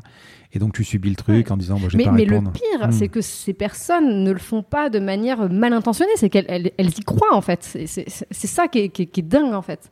Euh, et ça, ouais, ça, ça m'énerve. euh, ouais, ça m'énerve. Oui, mais après, toi, tu fais, tu fais ce métier. Ma femme est restauratrice et euh, euh, il y a quand même euh, TripAdvisor qui, fait, qui met des avis, etc.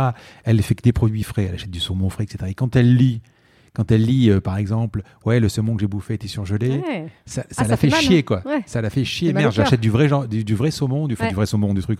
Ça fait mal au cœur.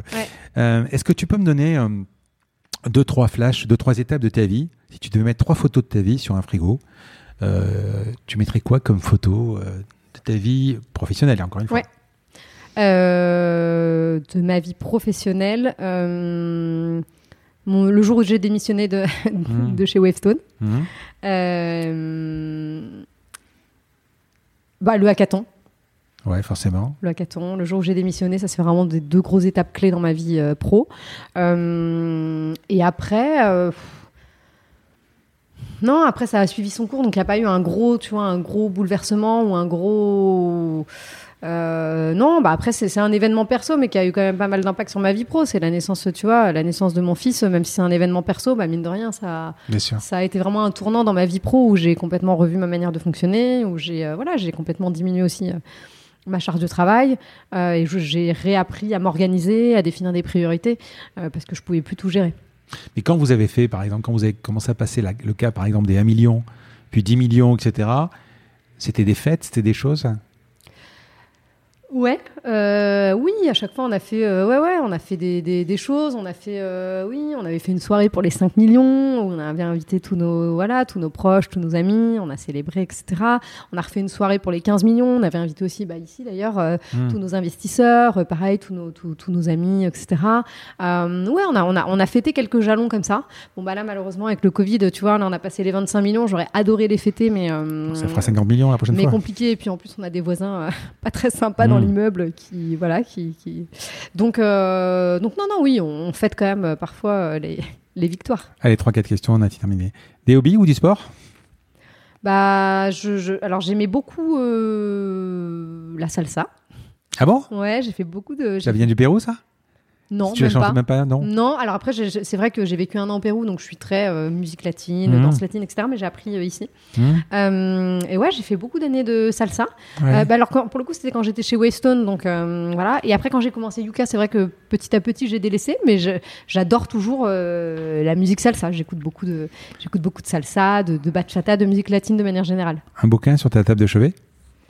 Euh, Qu'est-ce que tu lis sinon en ce moment qu'est-ce que je lis Euh, moi, je lis, je lis beaucoup de, de romans. Euh, je lis pas beaucoup de.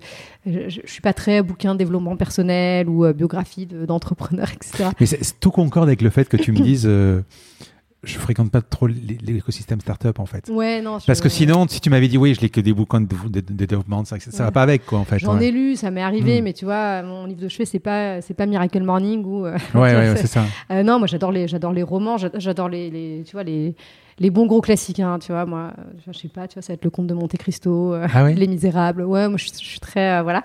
Euh, voilà, ça va être un peu ça, mes livres de chevet, tu vois, des, des, des gros classiques, je m'y je, m'y remets souvent, je regarde c'est, quoi les gros classiques que j'ai jamais lus, et puis je, m'y, remets.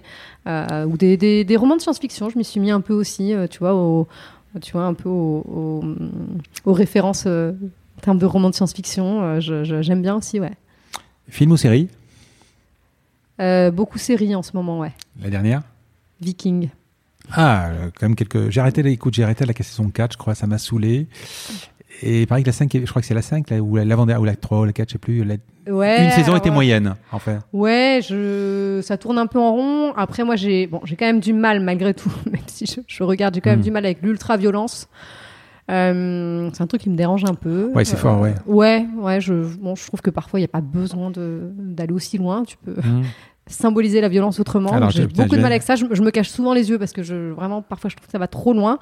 Mais voilà, comme toute série, tu t'y prends, Ouais, tu te prends au jeu. Et puis, euh, j'aime bien. C'est quand même. euh, alors après, je- j'ai jamais été confrontée à la réalité, mais l'ensemble des personnages a existé. C'est quand même très historique, Ouais, etc. c'est vrai. Après, j'imagine qu'il y a plein de, tu vois, de, euh, d'adaptations avec la- le réel, mais euh, voilà, j'ai- j'aime bien me dire que ça me permet de d'imaginer comment ça s'est vraiment passé dans la réalité, quoi. Qui pourrait être le prochain invité de mon podcast que tu pourrais me présenter et pourquoi? Euh, je dirais l'un des. Eh ben alors, euh, je- alors j'en- ai deux. euh, ah, j'en choisis qu'un. Non, tu peux en choisir deux. Euh, eh ben je dirais Mathieu Dardaillon de Ticket for Change. Ouais, très bien. Voilà. Je l'ai entendu. euh, Ouais. euh, alors je dis Mathieu, mais ça peut être un des autres Ouais. cofondateurs. C'est vrai que Mathieu, je le trouve assez. euh, Ouais, j'ai- j'ai- j'aime beaucoup sa façon de s'exprimer, de sa vision, etc. Euh, et puis voilà. Et puis parce que Ticket for Change, ça a été un gros déclic pour Yuka. Mm. Pour Yuka, moi, c'est eux qui m'ont fait démissionner, c'est eux qui m'ont fait prendre conscience que j'avais envie de faire un- une mission à impact. Euh, ouais, ils ont été super pour nous. Enfin voilà, moi j'adore ce qu'ils font. Et puis. Et puis voilà, ils ont une vraie mission de euh, voilà de t'aider à trouver du sens dans ton travail et à te dire euh, voilà, tu vas bosser 80 000 heures dans ta vie. Tu sors d'études, tu vas bosser 80 000 heures dans ta vie. Qu'est-ce que tu as envie d'en faire en fait? Euh, Et de faire voilà te, te faire réfléchir à avoir une carrière à impact. Donc je trouve que voilà ils ont un super projet et voilà et, et Mathieu est vraiment super. Enfin moi je voilà. Et le deuxième? Deuxième, euh, je, j'irai toujours sur un voilà un projet impact qui est aussi un, projet Ticket for Change. Hmm. Euh, on s'est rencontrés, on a commencé ensemble. C'est euh, Meet My Mama, tu connais? Non. euh, Meet My Mama. euh, Rencontre ma maman? En anglais euh, Ouais, Meet My Mama. Ouais. Euh, donc euh, bon, ils sont trois cofondateurs. Moi, euh, voilà, j'ai fait Ticket for Change avec euh, Youssef, euh, que je trouve super aussi. Euh, c'est euh, le, le- le projet est euh, de, de, tu vois, de, je vais faire des vieux anglicismes, alors que je suis pas du tout, mais tu vois, de emp- empower les, les mamas, tu vois, les mamas, les, les mamas issues de l'immigration. Euh, parce qu'elles ont un talent, c'est quoi le talent Souvent, c'est des talents culinaires. Euh, et donc, c'est de, tu vois, de leur redonner le pouvoir en, euh, à travers ces talents culinaires. Euh, et de leur redonner aussi de l'autonomie financière, etc. Parce que bah, souvent, elles sont euh, femmes au foyer, elles cuisinent bah, pour leur famille. Mais voilà. Donc là, c'est de leur redonner du, du, pouvoir. Et donc, eux, ils proposent des. Tu vois, c'est un service traiteur, mais avec de la cuisine du monde. Donc, c'est une activité très euh, B2B. Euh, tu veux faire appel à un, tu vois, tu veux faire un buffet pour ton entreprise, euh, et ben là, en fait, ça va être un buffet, mais cuisine du monde. Donc, tu peux dire, ah ouais, moi, je veux un truc, euh, je sais pas, euh, palestinien, un truc machin. Ils ont, voilà, ils ont de tout. Donc, c'est déjà, ça change vachement en termes de, de- en termes de, de, cuisine. Derrière, c'est ces mamas-là qui cuisinent. Donc elles ont, euh, tu vois, ça leur marrant, permet d'avoir hein. une, une autonomie financière, etc., de contribuer euh, euh, bah, à la- à l'autonomie financière du foyer. Et ils ont tout un truc de de- d'une école de formation, d'une école de euh, pour pour aider ces mamas à lancer leur propre activité en fait. Donc ça va bien plus loin que juste un service traiteur qui emploie des mamas, c'est qu'en fait ils ont tout un, un pan de leur projet qui est vraiment de de permettre à ces mamas de se lancer en fait toutes seules en autonomie, de lancer leur boîte, de lancer leurs trucs, euh, de les former, etc. Donc voilà, je trouve que c'est un super chouette projet. Tu pourrais me faire les intros? Ouais, bien sûr. Je te pose la dernière question du podcast. Si tu devais résumer euh, un peu ta vie, euh, donc justement, quelle, quelle est la combinaison pour devenir euh, Julie Chapon?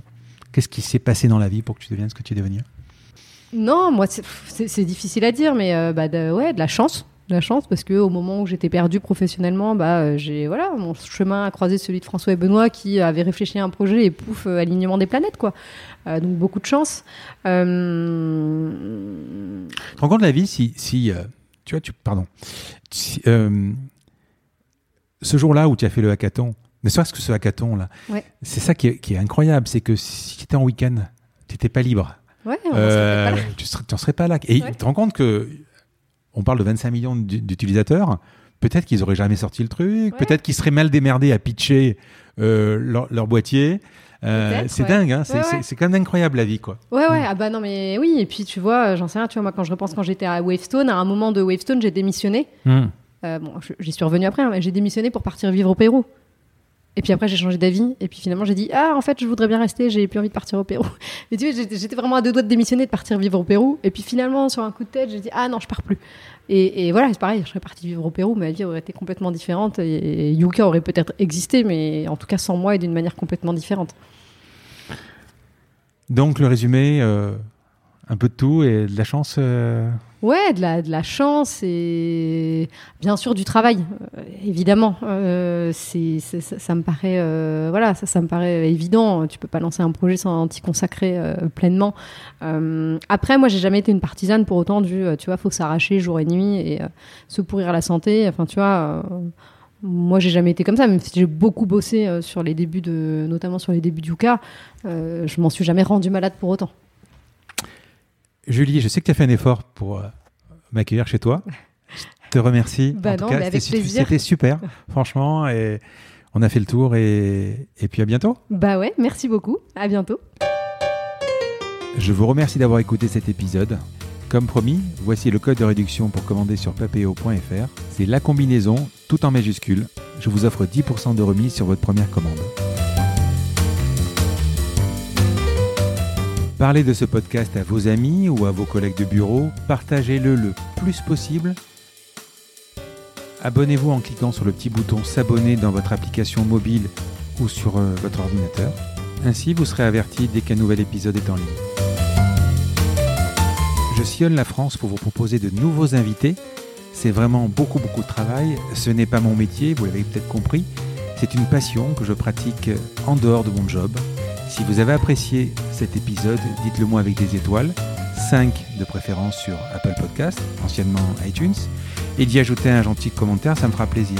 Ça me permettra également de remonter dans les classements. Et puis si vous n'êtes pas Apple, c'est pas grave, parlez-en autour de vous, partagez sur les réseaux sociaux, c'est prévu sur votre application de podcast préférée.